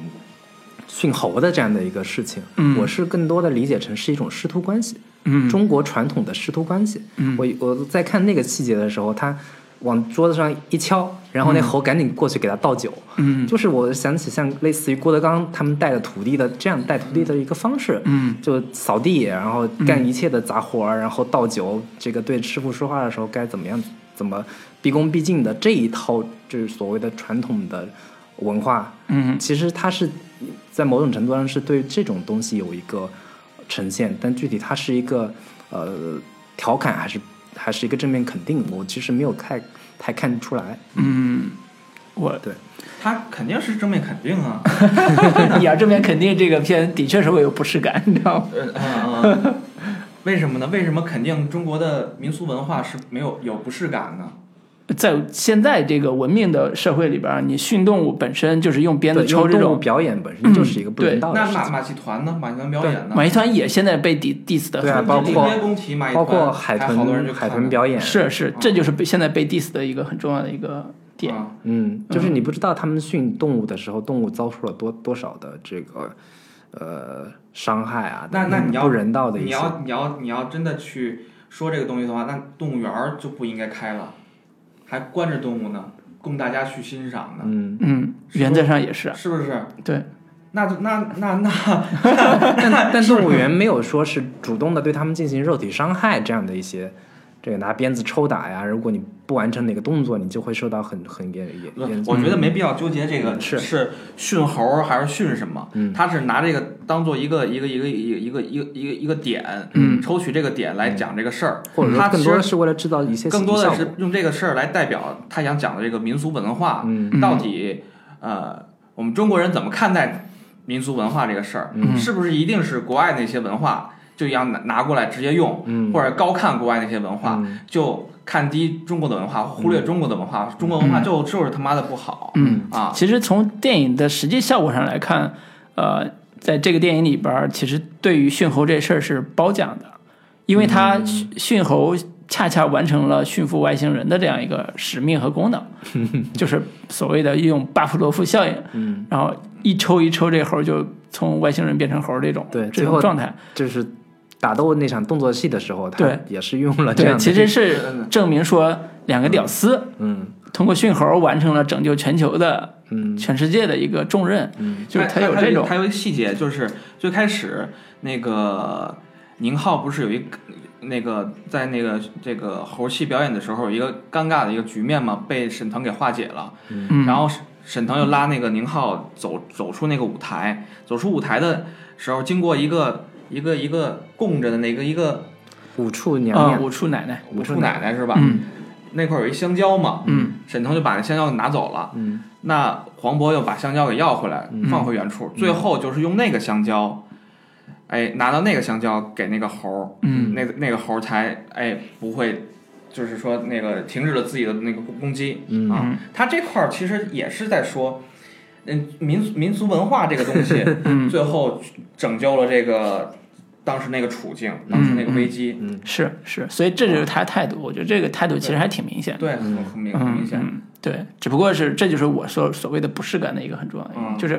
我自己会觉得这种民俗的东西有点儿过了，嗯嗯，有点儿那个过了。呃，我自己比较喜欢的点，其实还是说，呃，这个片子里边儿对于那个所谓世界景观的那个设定，嗯，你像早年看《贾樟柯世界》那个电影里边儿有这种设定，世啊世界之窗之类的，对世界这种设定，然后他把它做成一个呃驯猴师的一个生存环境，嗯、然后也是一个表演表演场合它，很像我最最近看那个叫十里芬那个嗯那个那个公众号，他就找中国周边。包括北京、河北啊那些嗯啊小地方里边儿那些很奇怪人造的景观，对对对对，就是那种那个什么呃外星人研究所，在一个穷乡僻壤里边儿，然后里边儿都是一些很奇怪的这些这些设定，都特别是三四线、四五线这个普通老百姓才会受骗去看的那样，比如说什么游乐园之类的，你上小学的时候会会。去到过的地方，长大之后这些地方已经慢慢荒凉了，但还依然在开业。然后去、去到那些地方，就会觉得有一种很很前现代文明的这样的一些一些一些场所吧。嗯嗯嗯，所以这个地方有很多很多类似的这种高级黑的这种桥段，啊、在喜剧效果上，就我看那一场，其实大家我大概数了一下，有五五次左右，大家是很开心在那儿笑的，啊、嗯剩下的就是一般般看过去嗯就、嗯就完了，嗯就是在喜剧效果上，其实比呃《飞驰人生》还是要好一些的，哦，我是觉得比《飞驰人生》还好一些，但是。可能有很多地方，大家有的要么没看懂，要么是觉得有点儿太过了，就嗯其实评分儿现在不太高。嗯，会有这个问题。对。那我觉得你俩评分打得这么高，有没有觉得他有问题？因为我刚才我说的是我觉得有问题的地方，你们觉得有没有？觉得有？嗯我是觉得，呃，中间有几次是让我觉得这个套路有点重复了，嗯，就是关于人跟猴之间的这个啊地位互相反转、的反互转相啊反转次数有点多了。嗯可能这故事本身可能不断的用这样的一个方式去支撑了，把故事往前推，会有一点乏力。嗯看到中后段的时候，有一点感到无聊了。嗯这个是我看这个故事最最觉得嗯不太喜欢的地方嗯吧。我觉得可能中间可能可以玩的花可以更。更有意思一些，而不不仅仅只集中在他那他那根带子怎么怎么去这个拿到，然后又失去这样的一个点上。是的对，嗯因为我到了后半截的时候，有一个特别大的一个呃疑惑，也是说，呃，当那个猴儿戴上自己的所谓的那个嗯特殊仪器之后，头上戴了那个绳子之后，他他妈已经很牛逼了。是他干嘛说我折磨一下这俩人就够了，玩一下就行了，我该干嘛干嗯 我弄嘛死你 完了。对我该干嘛干嘛，我就准备，要么我就把毁灭地我球回，对，要么我把地球毁灭了，我再走，嗯啊，要么怎么着，反正我总得有个大事儿，我要干一票再走吧，对吧？他没有，他还在玩那俩人对他，这所以俩人他有有意思没意思，他差不到多行了，他到后面把这外星人设计的也像是个屌丝这 样的一对个，哎爱喝酒，然后喝了一垮，怎么着？嗯，外星人前面的时候，他就是一个挺不像一个我们正常外星人嗯对对正常外星人那个样子，所以他后后面一系列，不像个我正觉经外星得 他后面一系列的动作都符合前面他外星人这个设定，嗯就是没了那根链子就是是一个二逼，嗯，有那根链子就可以戏弄别人是嗯啊，就是这样。我我我是觉得这个片子在我看来有三个主要方面的缺点啊，嗯第一个是啊、呃主线上面的，嗯就如果我把它当做一个类型片儿来看。嗯它这个主线在有一个环节上是有问题的，我嗯我不太满足的啊。这个问题就是，呃，刚开始建立的这个耿浩，就黄渤演的这个角色，嗯他的危机就是他那个表演舞台要被取缔成火锅火锅了神啊，火锅城了。所以他看见的刚果猴想要训练刚果猴，光刚刚果 猴，这他妈挺拗光口狗的。想要训练那外星人，就是说让让观众大开眼界嘛。我有一个新的物种，嗯，那可以保住我这个场地了嘛。对对这是他他的这第一个目标的，嗯，的建立，对吧？嗯，那这个目这个这个这个事这个事件的落点是什么呢？落点是沈腾把这猴给偷走了，嗯，要卖掉，要卖掉。嗯他一掀开笼子，发现猴没有了。嗯这个落点是这个，但是不在我的期待之内。嗯我的期待之内，这个主线应该是他到底解没解决他这个呃舞台是否被取缔，嗯，他自己的表演生涯能不能对继续的问对题，要这个问题没没落到这块儿，嗯，反而是耿浩这这块儿东西。之后就是那个特工来了嘛，嗯对吧？？嗯所以这个这个地方它落落点是有有问有问题的、啊嗯，我觉得这个主线是有点断开的、嗯啊。那如果说它这个落到场地这块儿，那特特特工来了啊，那这个场地还是没解决，因为是特工来的，那这个我觉得是顺畅的。嗯嗯嗯嗯，所谓他的脚力没有真正搅到一块儿，对对对对，你本来你按照这个逻辑，呃，他跟那个所谓管这个原地的人有冲突，在这个事儿上，那特工来了也好，或者外星人来也好，跟这个管这个原地或者他的职业生涯有正没有常受到的一影个发响？展逻辑应该是他怎么着也得有开有一场公开表演，对然后出现意外情况，对，就是这基地事件没有一个最终的结果，嗯嗯，对吧？对，啊，这是第一个问题。第二个问题就是人物人物上面的，嗯就是这沈腾和黄渤这两个人物，这两个人人人物的、呃关系和层次，我觉得特别的不清楚。不清楚啊啊。刚刚开始沈腾说叫爸爸，对，能看出来他们俩应该是挺瓷的朋友，但是就是呃，我能看出来沈腾是那种。审时度势的，趋炎附势的，很油很滑机灵的，很嗯油滑，往嘴皮子很利落，但是他妈的，嗯，可有点能不着调嗯事儿没干几个那种，那那那那种人，他可能代表的是我利用民俗文化去赚钱那些那那种嗯人啊，想赚钱那些人。那那个黄渤所代表的可能就是他他很顽固，嗯很固执于自己的这个事业，嗯他他想做就是去传宣扬或传播他这个民俗文化，就是他嗯的嗯那个猴戏这个事儿。这两种，这这两种，这两种人，其实这两种人的价值观是很对立的。嗯，但是在这个片子里，这个价值观的对立没有很深层次的去呃呈现出来，嗯它只呈现出来这两个人的矛盾。只有一个矛盾，就是关于猴的问题。这沈腾想把这猴给卖了，嗯黄渤不想卖，嗯想留着这猴表演。嗯到最后，那个黄渤想把这个把这猴救救出去， 沈腾说留下猴吧，就是围绕这猴的问题，嗯一个想留，一个想护，嗯嗯他没有针对这两个人的价值观有一个深层次的挖掘，我觉得这个是不满足的。对，就是包括像黄渤，他为什么那么热爱猴猴戏表演？他的一个、呃心理动机到底是什么？嗯这个东西我觉得没有太深入的去挖掘。嗯，对，，他俩人的关系基本层还是一个师兄弟关系，嗯，对就是他俩都当年都是干这个的，然后后来那个沈腾这种人就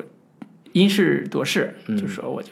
挣钱为主，所以 P to P 嘛，什么嗯，之类的就开始干做生意，结果爆了，然后就没钱，所以基本上是沈腾依附耿浩这种，哦就是他俩绑在一起想做事儿嘛，哦说咱俩做一票大点儿，师兄弟做一票大点儿，哦然后就能多挣钱哦什么的。所以从这个意义上说，他俩的价值观的确是有很大的冲突，但是嗯在这层面上，呃，主要以动作喜剧为 主，对对对，可能可能就没有真正展开。其实剧本已经相当扎实了。嗯那个，我觉得编剧还有导演他已经照顾很多了，已经嗯很难照顾周全。就包括我还想再说一点，就是人物表演这一块儿，嗯就角色表演这一块儿嗯，那个我觉得这两个演员他们的表演的呃差异不是特别大啊，嗯不是很明确的。嗯我觉得可能宁浩也没有特别想清楚这两应该怎么利用这两个人要在表演上有一个很明显的一个区分。嗯他我觉得更合适的安排就是像那个呃唐人街那那样的、嗯啊，反差再大一些。反正再大一嗯点，我觉得这两个人没有那么、没有用好这两个人的，嗯嗯。特质，但是这两个人确实特质有比较哦，相其似。实我能理解你说的，但是我觉得可以把这个话，呃，当然没有考虑现在剧嗯情啊，就把这个话再往后扩一点，就是比如说这故事里边儿，沈腾，呃，饰演的那个想发财的这个人，嗯中间要发财，嗯，发财之后，那他俩的关系就会面临一个新的阶段，就是有一个人因为这个事儿发财了，嗯，那么耿浩，就是里边那个黄渤演的这个人，还是在坚持自己过自己的人生。嗯，那他俩人中间会不会有新的关系的这种突破点？最嗯后为了帮耿浩，就是帮黄渤，那他这个沈腾这个人也做出一些付出，因为他之前是都是黄渤在为他付出嘛，就是俩人关系可以再进一层，嗯对就是这种互动会变得更清晰一点。嗯，当然，这个故事其实不是讲他俩的，主要是跟外星对人斗的，所以就这层关系其实就被忽略掉了。对，而且我特别不不理解最后一点啊，就最后那个呃，故事结尾，这不是沈腾把那根儿那根儿那个头绳儿嗯，放到那个泡酒里了嗯嗯嘛，嗯缸子里了嘛，嗯，就是沈腾。他前面很明显的能意识到那根头绳儿的厉害之处，嗯，这是第一。为啥还要放回 去？对第二，关键是第二，他是一个爱钱的人呐，嗯他是想赚钱的人啊。嗯，他刚开始是想卖那猴儿的呀，对不对？嗯嗯那他既然看到这么厉害的绳子，他没有动这个生意的脑筋吗？啊，他为什么就要泡到酒里呢？嗯这是我就是不太这绳儿可明白的一能个选对择，这绳儿可能比那猴儿更值钱， 不太明白的一个人外星黑科技给我选择对我只能通过可能导演想传达这这这个这个这个这个这个动作，想传达出一个就跟主题上挂钩的一个层面，就可能说嗯就是中国文化可以去包容或溶溶解一切，溶解一切那那对那个意思啊，都在酒里了。嗯 对对对对对对， 酒文化、酒桌文化，然后什么？对，当然说了这么多缺点，我仍然觉得就是这个剧本是很难，就玩到这这种玩到这种程度是非常难的。嗯它里面经过了人物的三次目标的转化，这是非常难的。刚开始是为了我解决我场地的危机，嗯第二次特工来了，我是要解救自己，嗯对吧？第三次。我是要跟那个猴儿去战斗，要解决地球的危机，因为最后那个外星人要他妈的把那个他那个飞船弄到宇宙上，要开炮了，感觉、啊。嗯这三次目标转化在剧本上处理是非常难的，要合情合理、对有符合逻辑，对非常非常难。对，我觉而得且这这个些点都前面都有都有明确的铺垫。对嗯对对，嗯嗯，对，所以我这个这个又主题我又很喜欢，所以我打嗯打八点零分好啊，好对对对好，对我也是觉得我没有在其他电影里面看到过去呈现中国呃底层文化、中国的传统的这种、呃民间智慧、市井世世俗的一些这这种智慧，在一部电影里面去。呃，呈现，而且我我个人是觉得他没有太，呃，拿这个东西去沾沾自喜，觉得中国文化就一定怎么怎么着，它其实也有一些批判性在里边儿，有有各打五十大板这样的一个感觉在。我觉得这个、嗯这个立场跟价值还是让我觉得挺挺欣赏的。嗯，我是觉得这个片玩的还是挺飞的，嗯就是看的如果喜喜欢的话，看的是挺对嗨的。我本嗯身是比较喜欢这种玩的比较飞的，我我是觉得国产电影里边儿其实挺缺少这种玩的嗨的、彻底不管不顾的去解构或者说嘲讽一切的这样的一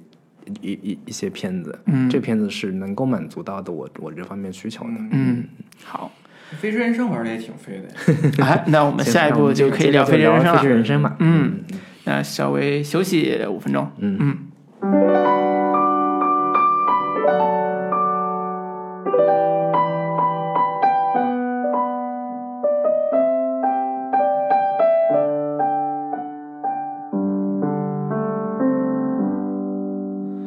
长路奉献给远方，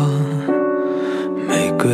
奉献给爱情，我拿什么奉献给你，我的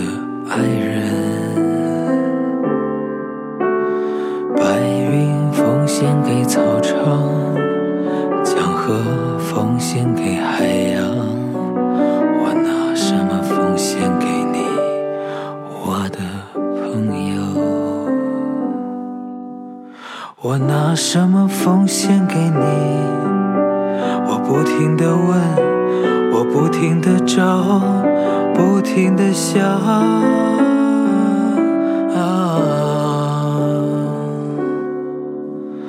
白鸽奉献给蓝天，星光奉献给长夜。我拿什么奉献给你，我的小孩？雨季奉献给大地，岁月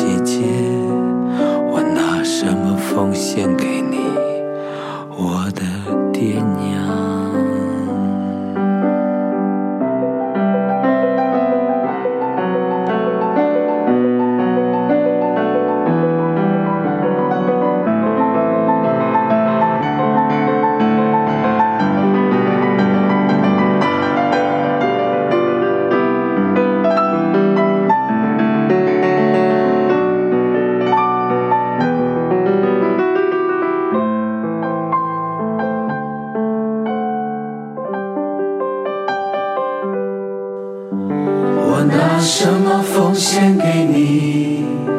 我不停地问，我不停地找，不停地想。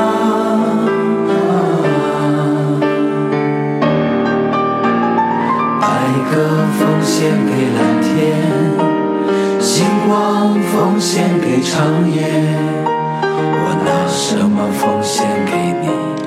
我的小孩？好的，我们继续聊今天的第三部《贺岁档》大片儿《飞驰人生》，韩寒导演的最新作品。嗯，同样也是沈腾主演。嗯，啊，沈沈腾腾大自，沈腾自己 跟自己 PK。嗯，这部片子其实，呃，它有点儿像赛车励志片儿，或者叫它就是赛车励志片儿。嗯，但是它还是在贺岁档上线，也有点儿喜剧色彩在里边儿。嗯，从目前的口碑和票房来讲，都算是中规中矩。嗯但是好像有一波人也特别喜欢。嗯啊，反正我这种早年特别喜欢看韩寒电影的人，这部片子其实没有达到我的预期。嗯啊，主要原因还是说，呃呃，韩寒在短板的暴露上，在这部片子里边儿太突出了。尤其到涉及到一部有所谓的赛车励志片这种更硬核的这种主题的时候，他要求对这种呃，尤其赛车类型或者叫励志类型有更更好的把控的时候，那故事的短板就显得特别的突出。嗯，尤其在前半截儿，好多人都说这故事前半截后半截是两部电影儿， 一个是喜剧片儿，一个是后边是赛车片儿，对对，差差异特别大。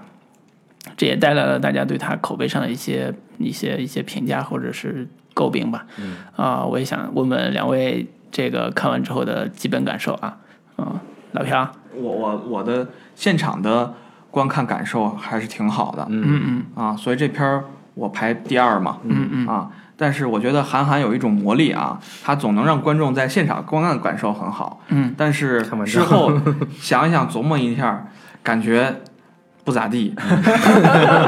咋地还 行。就感觉这哎呀有有点问题，但是。呃，总体我觉得嗯达到了韩寒的能力吧，能嗯力的边界、啊。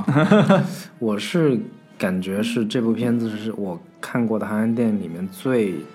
不喜欢的一部片子。嗯，不喜欢的原因很重要的一个点就是，它太像开心麻花的作品了。嗯它就是一部，嗯，带了一点文艺情情怀的开心麻花电影。嗯这个它是基本上继承了，本身他也找了好几个开心麻花团队的人来，沈腾、田雨嗯等等的这样的一些演员。然后呢，他也继承了开心麻花一贯的一些喜剧风格，嗯比如说那个完全不管这个呃人物逻辑，嗯，只是为了堆砌段子，这个叫喜剧风格是吧？这个算是开心麻花一贯的一种喜剧套路嘛，嗯嗯就是春晚小品式的，然后这个可能跟剧情割裂感比较强的这样的一些喜剧段子融、嗯融入到一部影片里面，本身以及韩寒本身对于结构把控能力的呃这个缺陷，在这部片子里面是全方位的暴露。嗯对，然后呃，我尤其是看到其中哪一个桥段的时候，我觉得这已经是完全不顾故事故事逻辑了，嗯就是那个、呃那个谁来着，就是当他领航员的这个演啊，员，田雨呃不是田宇，是那个尹正，这种啊，尹正啊，尹正那个领航角员色，然后他们俩在车里的时候，然后那个沈腾就说：“你要不要复即兴赋诗一首？”我说这不是那个《夏洛特烦恼》里面尹正的一个人物设定吗？就是怎么就忽然搬到这儿来了？就是完全是一个，就你嗯跳前台面了对对对，你就。跳戏了嘛？你完全没有、前面没有交代说他是一个喜欢即兴赋诗的这么一个人，嗯就完全就把这另一个角色的人物设定也是他演的，反嗯正就开始说撒个撒撒撒欢似的就开始玩起来了。嗯这就我觉得看到这一段的时候，我觉得这故事有点让我不太舒服了。嗯，你已经不太注重人物性格的一个塑造，以及人物性格本身的一个一致性了，就开始玩梗，然后开始就是借用其他电影之前他塑造了经典角色，就就差唱《一剪梅》了， 我是觉得有点有点诡异，这是我觉得不太喜欢的一个非常重要的一个点。嗯对，我觉得他不单用了一正的人设，他用了自己的很多的设定，嗯就是那个我曾经跨过人山人海，平凡之路那种歌。嗯对，就啊歌就嗯接接后边这接种接台词词儿。上，我觉得倒也还好，就是、嗯就是还是人设上，我觉得特别不能接受。对我自己最不满意的其实是故事的前半截，然后我觉得在。呃，故事在这个电影之前，我看到一些相关物料宣传片都，他都特别想打这个赛车励志这个概念对嘛，尤其是他想塑造的原型还是他之前非常喜欢的有有真实人物背景的一个叫许浪的一个对赛车手，赛车手，算是领他入入行的一个很重要的一个大哥大哥对，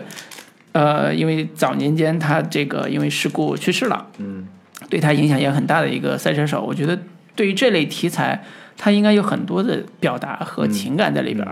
嗯儿，呃，所以在塑造像呃那个呃主演这个沈腾饰演的这个主演的时候。就会觉得他在前半节基本上完全是段子化的，割裂感非常强的去，呃，想以一个中年屌丝或者中年失落男的这个形象出现，呃，中间用到的，比如说，呃，他因为那个呃为了孩子户口的事儿去赛车，嗯，中间采呃接受记者采访说我要成为什么新的赛车手，嗯，啊、呼归来的这种设定，嗯，我觉得都特别的浮草呃敷衍潦草，嗯，就是基本不走心，嗯，没有任何对这个人物有帮助的地方，嗯，啊、以至于到了真正要赛车的时候，这个人物还没有建立起来，只是一个啊、大家知道你想干嘛的一个人设，他啊的其实行为动机特别的弱，到结尾的时候，前面我们会以为它是一部更多的展现父子情的这样的一部电影，嗯，就是我我我原先以为说他孩子肯定可能是一个特别重要的一个设定，对他的他的一个人物动机可能更多是出于为了孩子为了孩子嘛或者怎么样，嗯。到结到结后面的时候，孩子这条线就彻底没了，嗯，基本不讲孩子，跟孩子没有什么直接关系。那他到底是为了啥呢？然后，嗯，尤其到为了尊结严是吧对，到结尾的那那场赛车戏的时候，嗯，他到底要赢赢赢过谁呢？嗯，就是他跟那个这个这个这个这个那个谁来着？那个谁主演的那个呃，黄景瑜，黄景瑜演的那个角色，他俩基本上后面已经和解了呀， 算是嗯对他已人家经帮也你把帮他对，已经把帮你把车给嗯修好了。嗯他那你最后战战要战胜的是谁？他仅仅只是为了证明我能力还在，嗯我这个并没有被时代抛弃，然后最后这个奋奋奋力一搏，嗯，只为了在生命中最美好的时刻、绽放的时刻嗯死去。就是这这东西到结尾的时候，我觉得其实特别无力。嗯嗯，所以它是一个特别浪漫化的方式去讲的这个故事，嗯，就是也没有什么只不会去特别强调真实的那种人物情境的部分，嗯呃，所以在前半节和后半节在做人物情感的时候，基本上断裂感实在是太强了，我甚至都哎，你们你们觉得那个这会不会是导演的一种策略呢？嗯，什么策略，就是先让大家开心一下，就是我然后首先后我边个人也是没完全没有投入到这个故事和人物当中，嗯，我觉得他完全没有建立起来，也没有这个让我移情什么的，嗯但是我身边好多人都移情了，嗯并且非常代入，并且被他的这个渲染的情绪所所点燃，嗯啊，感觉特别的燃，啊嗯，然后特别的感人，嗯啊，这我就不知道他是不是通过这种段子的积累，嗯然后让你又又开心，就就就就忘掉那些不合理的地方了，嗯，然后又又通过这个这一一一些闪回。让让让观众感觉我操，这个沈腾多么多么不容易，嗯到最后他妈的就是奉献自己生命，最后就就就来这么一个，就能让让观众激发起来他们这这这这个这个共共共共情的东西，共情的部分出来了，嗯会不会就是他就是就这么想的呢？嗯，我觉得他后半节后半节共情的部分，主可能主要来自两个方面，一个方面是沈腾自己所谓的坚持这个概念，嗯，就是即便说我三年在炒饭，嗯，那我每天都在模拟开赛车，嗯呃，以及在巴音布鲁克的赛场上驰骋，嗯就是这个小人物的那种激情的平凡人生，嗯，好像有一点点燃的感觉。第二个是，呃，在那个后半节的时候，有一个很重要的设定是，呃，就是加州一小星演那个角色，他是在呃呃比赛过程中出现了重大的事故，嗯啊、基本上就是属于挂掉那种事故。然后这时候就闪回到那个沈腾在跟他们第一次接触的时候有没有捷径，嗯对吧？没有捷径，就是每一脚门儿、每一脚油门儿、每一个动作都是你决定你生死的东西。嗯就这时候赛车的感觉出来了，就是生死的感觉、赛车的感觉出来了。而且之前宣传里边一直也强调说，韩寒作为赛车手如何的努力，然后嗯在呃拍这部电影里边，他又如何的在赛车在那个呃拍摄过程中自己亲自去驾驶赛车什么之类的，就类似这种桥段，其实是呃戏里戏外有很强的代入感。嗯就会意识到说，呃，赛车手的人生的确是很不容易的，而且他们付出了非常多的努力，甚至有生命的危险。是，就这个部分是有可能会打动观众的一个很重要的点。嗯，但是我觉得，呃，这是观众对人戏不分的这种看法。 我这种比较冷静的观众，我会对我我也对是，逻辑对要求很高，就是我不是要要看你戏外的东西，嗯我要看你戏里的东西，戏戏里戏就是故事里边儿本身的铺垫和本身的人物到底是怎么样的，嗯啊，所以这个要求就会对里边儿很多东西很苛刻，我个人觉得啊很苛刻，对一一般这个就是想要拍热血的、励志的、嗯燃的东西，它就是一个基本的一个套路，就是这个人。然后呃，沉入谷底了，嗯然后慢慢身怀往绝爬技上爬上来，然后要要经历一步一步的困难，这个困难是逐渐上升的，嗯他要把自己的完全的这个魅力、意志力、拼搏、嗯奋斗的这种精神完全散发出来，嗯然后观众才会在最后一刻感受到他这种热血的感觉、燃的对感觉。嗯但是这部片子没有，嗯，他一直把大量的篇幅花在去找筹钱赞找找早赞助，赞助，对啊，这个赞助是没有递进关系，没有没有没有对困难逐渐上上上升的一个嗯一个一个嗯一个一个这种嗯，关系。是一个拼凑的一个对，呃桥段式的东西，对对对，嗯就是你，你如果先去找那个腾格尔的 那个，就已经解决了呀。如果、嗯那你他不是那个，那是尹正的一个什么哥们儿大嗯大哥嘛对，你先去找他不就完事儿了吗？你、你就没有说中间还有什么电视台那个、 那个那个那个求助的那嗯对，个事甚儿至了。说当时黄靖宇给他那个名片的时候，嗯他拒绝的理由到底是什么？是因为尊严吗？是因为他觉得后辈要会超过他那种压力吗？什么之类的，是啊完全也没有很强的去渲染这个、这一层面，也会觉得很奇怪。嗯嗯那因为最后不你还接受人家帮你修车了吗？对，对，而且我我我至至死呃至至始至终都没有发现这个沈腾有多么的爱赛车，嗯我没有感受到这个。他用一个找赞助这么一个呃这么一个事儿嗯去烘托出他热爱赛车，我觉得这不是一个直接关联的事儿，只能说明他找赞助想要参加这个比赛，对，但他多么热爱赛车。他只是用一个简短的闪回去嗯表现他是炒炒饭呐、然后呃跟跟孩子一块儿去呃模拟开车呀，嗯这么一简简短的一个拼凑的一个闪回段落去表现出来，但是大段儿都是找赞助，往嗯经各种经历段子各种段段子，对我觉得没有让我感受到这个人物多么强烈的热爱一件事业对嗯啊，我觉得举个例子，真正的一个励志片的前半节应该怎么写？其实很简单，就是大家都看过《少林足球》，嗯前半节，一个周星驰演的一个天才金黄金左脚，然后如何在一场所谓的踢假比赛的那个过程中出事儿，然后最后被人打折了一条腿，嗯变成了一个中年半残废男，嗯然后希望还是有一种梦想，说我要那个崛起，嗯然后他就找了几个哥们儿准备崛起，就是他前半节在写这个事儿，嗯虽然也写了一个男女情感的部分，但是那个是辅线的东西。然后到后边他如何一步步晋级完成比赛，嗯这个是他一个特别重要的一个励志线的过程。嗯所以我觉得他最大的问题就是在故事的前半节，对于这个人物的基本的核心诉求，包括你刚才讲的老朴刚才讲的，他到底热不爱热不热爱赛车，他有多热爱赛车这个事儿，嗯，包括我们刚才讲的，他这个人物的要去比赛那个行动力的根源到底在哪儿？嗯他为什么要参加这个比赛？嗯，那其他人是他的队友，是他的敌人，是他的什么？那个所谓的仇恨，所谓的那个什么，到底来自于哪儿？嗯，我觉得这些是一个从现实逻辑或者从现实主义的创作方式去考虑的一个很重要的一个、一个部分。嗯，呃，这些东西其实都被呃韩寒导演以一种喜剧式的、调侃式的。啊、啊、来消解掉了，甚嗯至说那个中间还有一个桥段，就是科目二考试这个 事儿，嗯，就是科目二挂了，嗯黄景瑜说、啊，科目二挂了，嗯啊是挺难的，我当我年也没挂了， 就类似这种桥段就过去了，另外，我觉得导演他想要的东西蛮多的啊，就是这种热血励志的片子啊、必然一个元素或者用用的最多的一个元素就是我要集合团队，团队、团队感的奋斗是让人振奋人心的。是，但是他团队的这个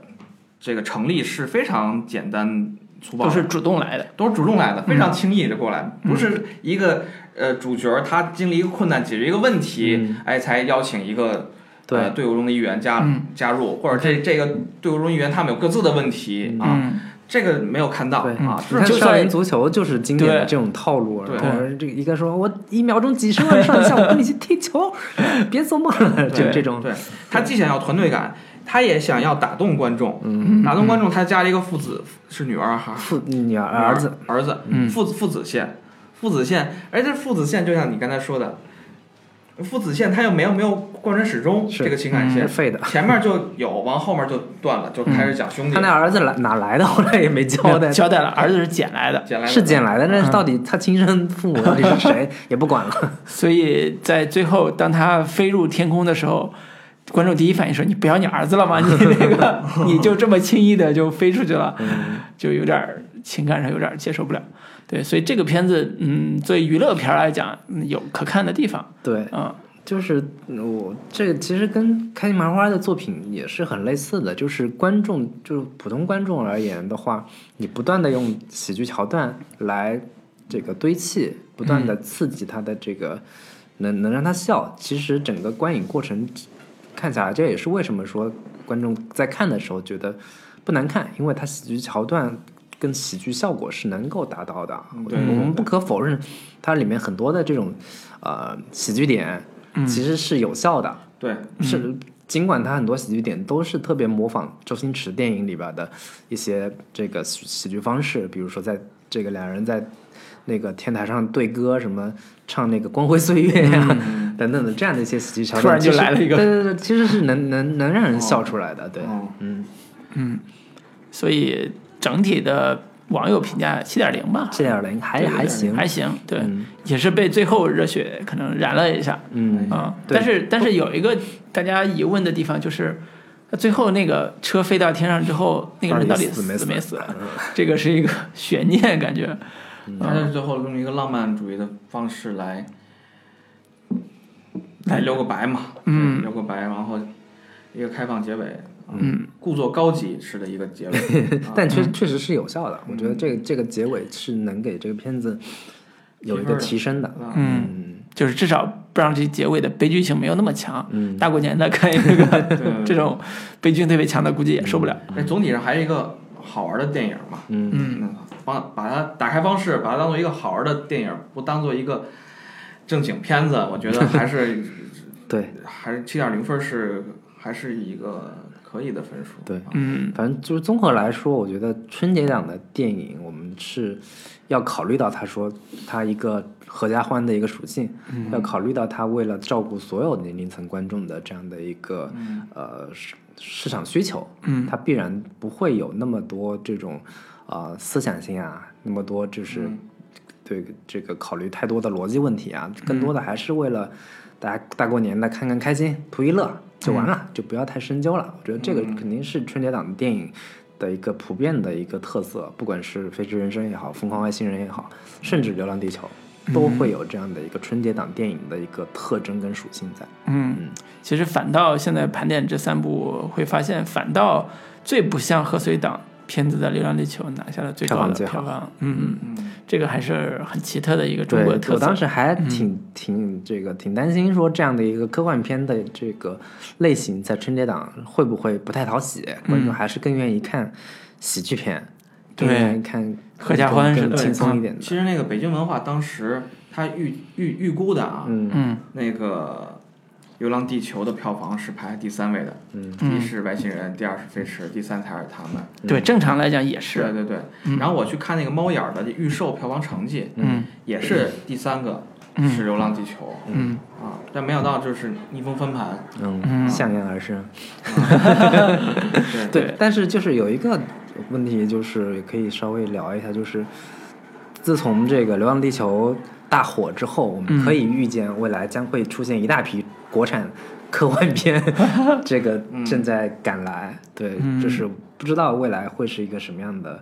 呃，包括像科幻 IP 这样的一个一些东西，也会慢慢变变热，然后这个一大批热钱也会投向这个科幻片这样的一个片种。是但嗯是不知道会是一个什么样的结果，因为之前也出现过大很多这种类似的事情，哪个嗯片子片种火了，一一窝蜂的大家都去拍这个，结果就拍死了，拍砸哦了。嗯我觉得也到了这个时机了。嗯，就是，嗯、中国这些影视创作者这资源整合能力也也也强了。啊嗯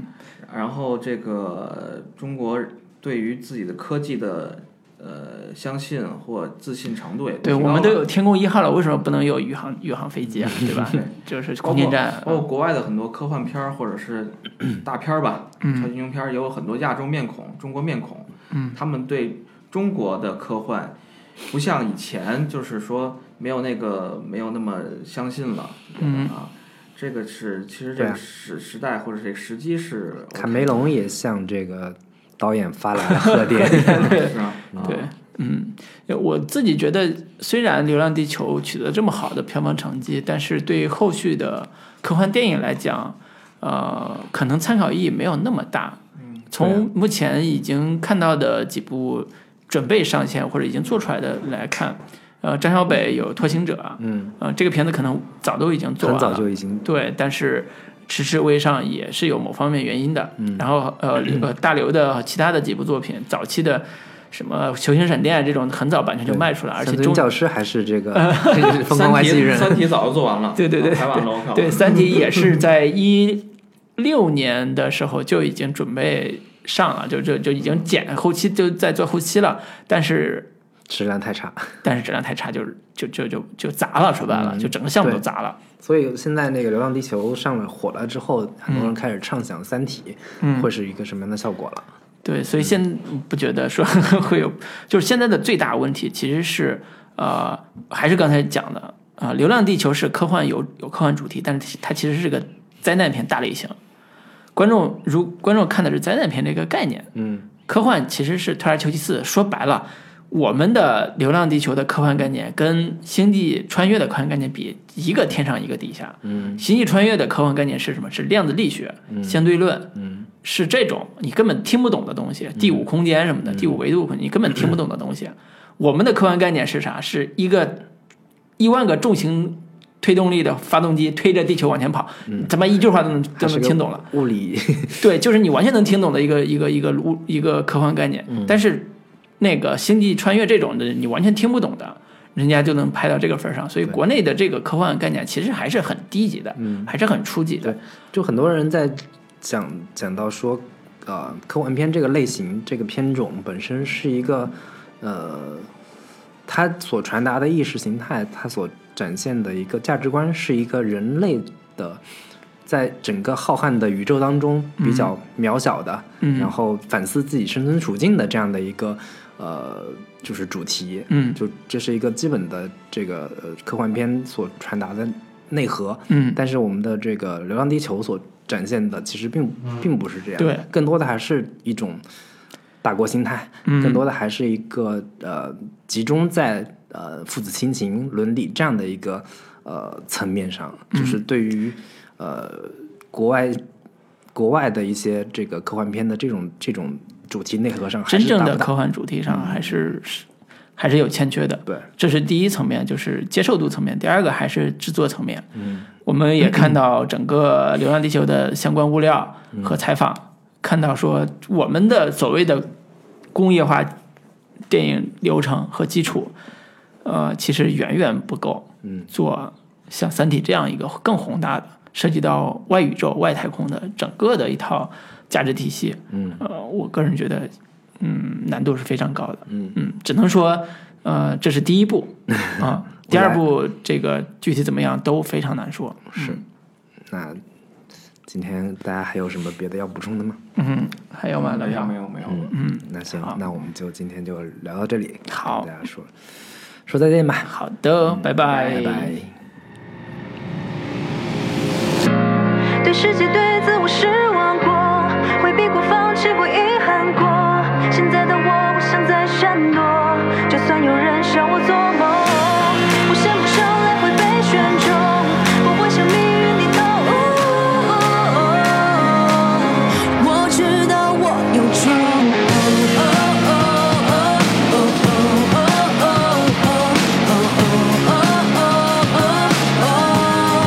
不灭的火种。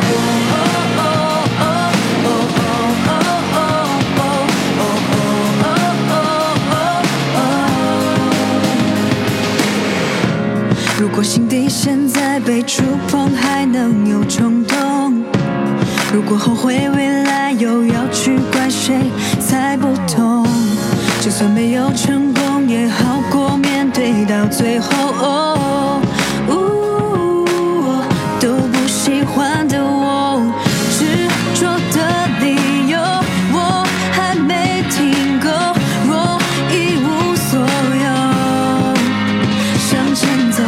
有苦衷不说，只相信英勇，燃烧心底最深角落，冲破。对世界、对自我失望过，回避过、放弃过、遗憾过。现在的我不想再闪躲，落败躲避、懦弱光荣。多少人生来就被选中，但他们不懂得奋斗。我知道我有种。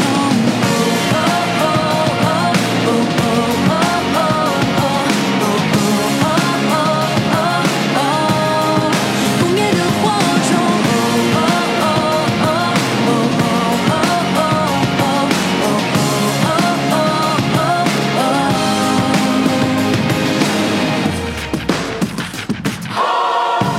如果心底现在被触碰，还能有冲动；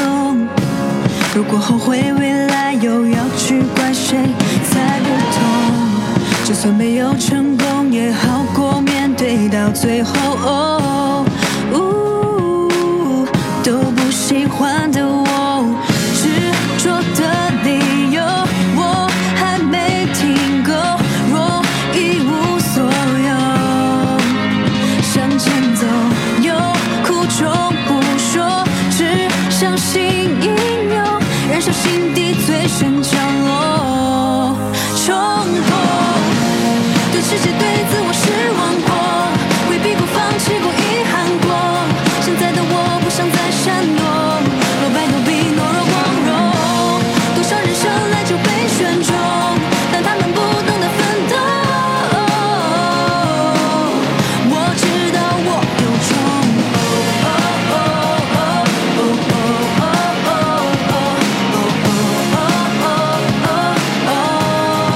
不灭的火种。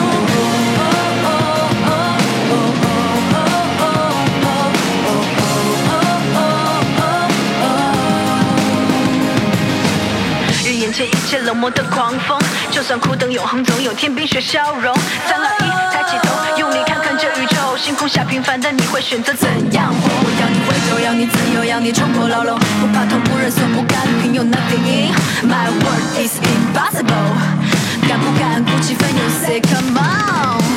就跟我走。对世界、对自我失望过，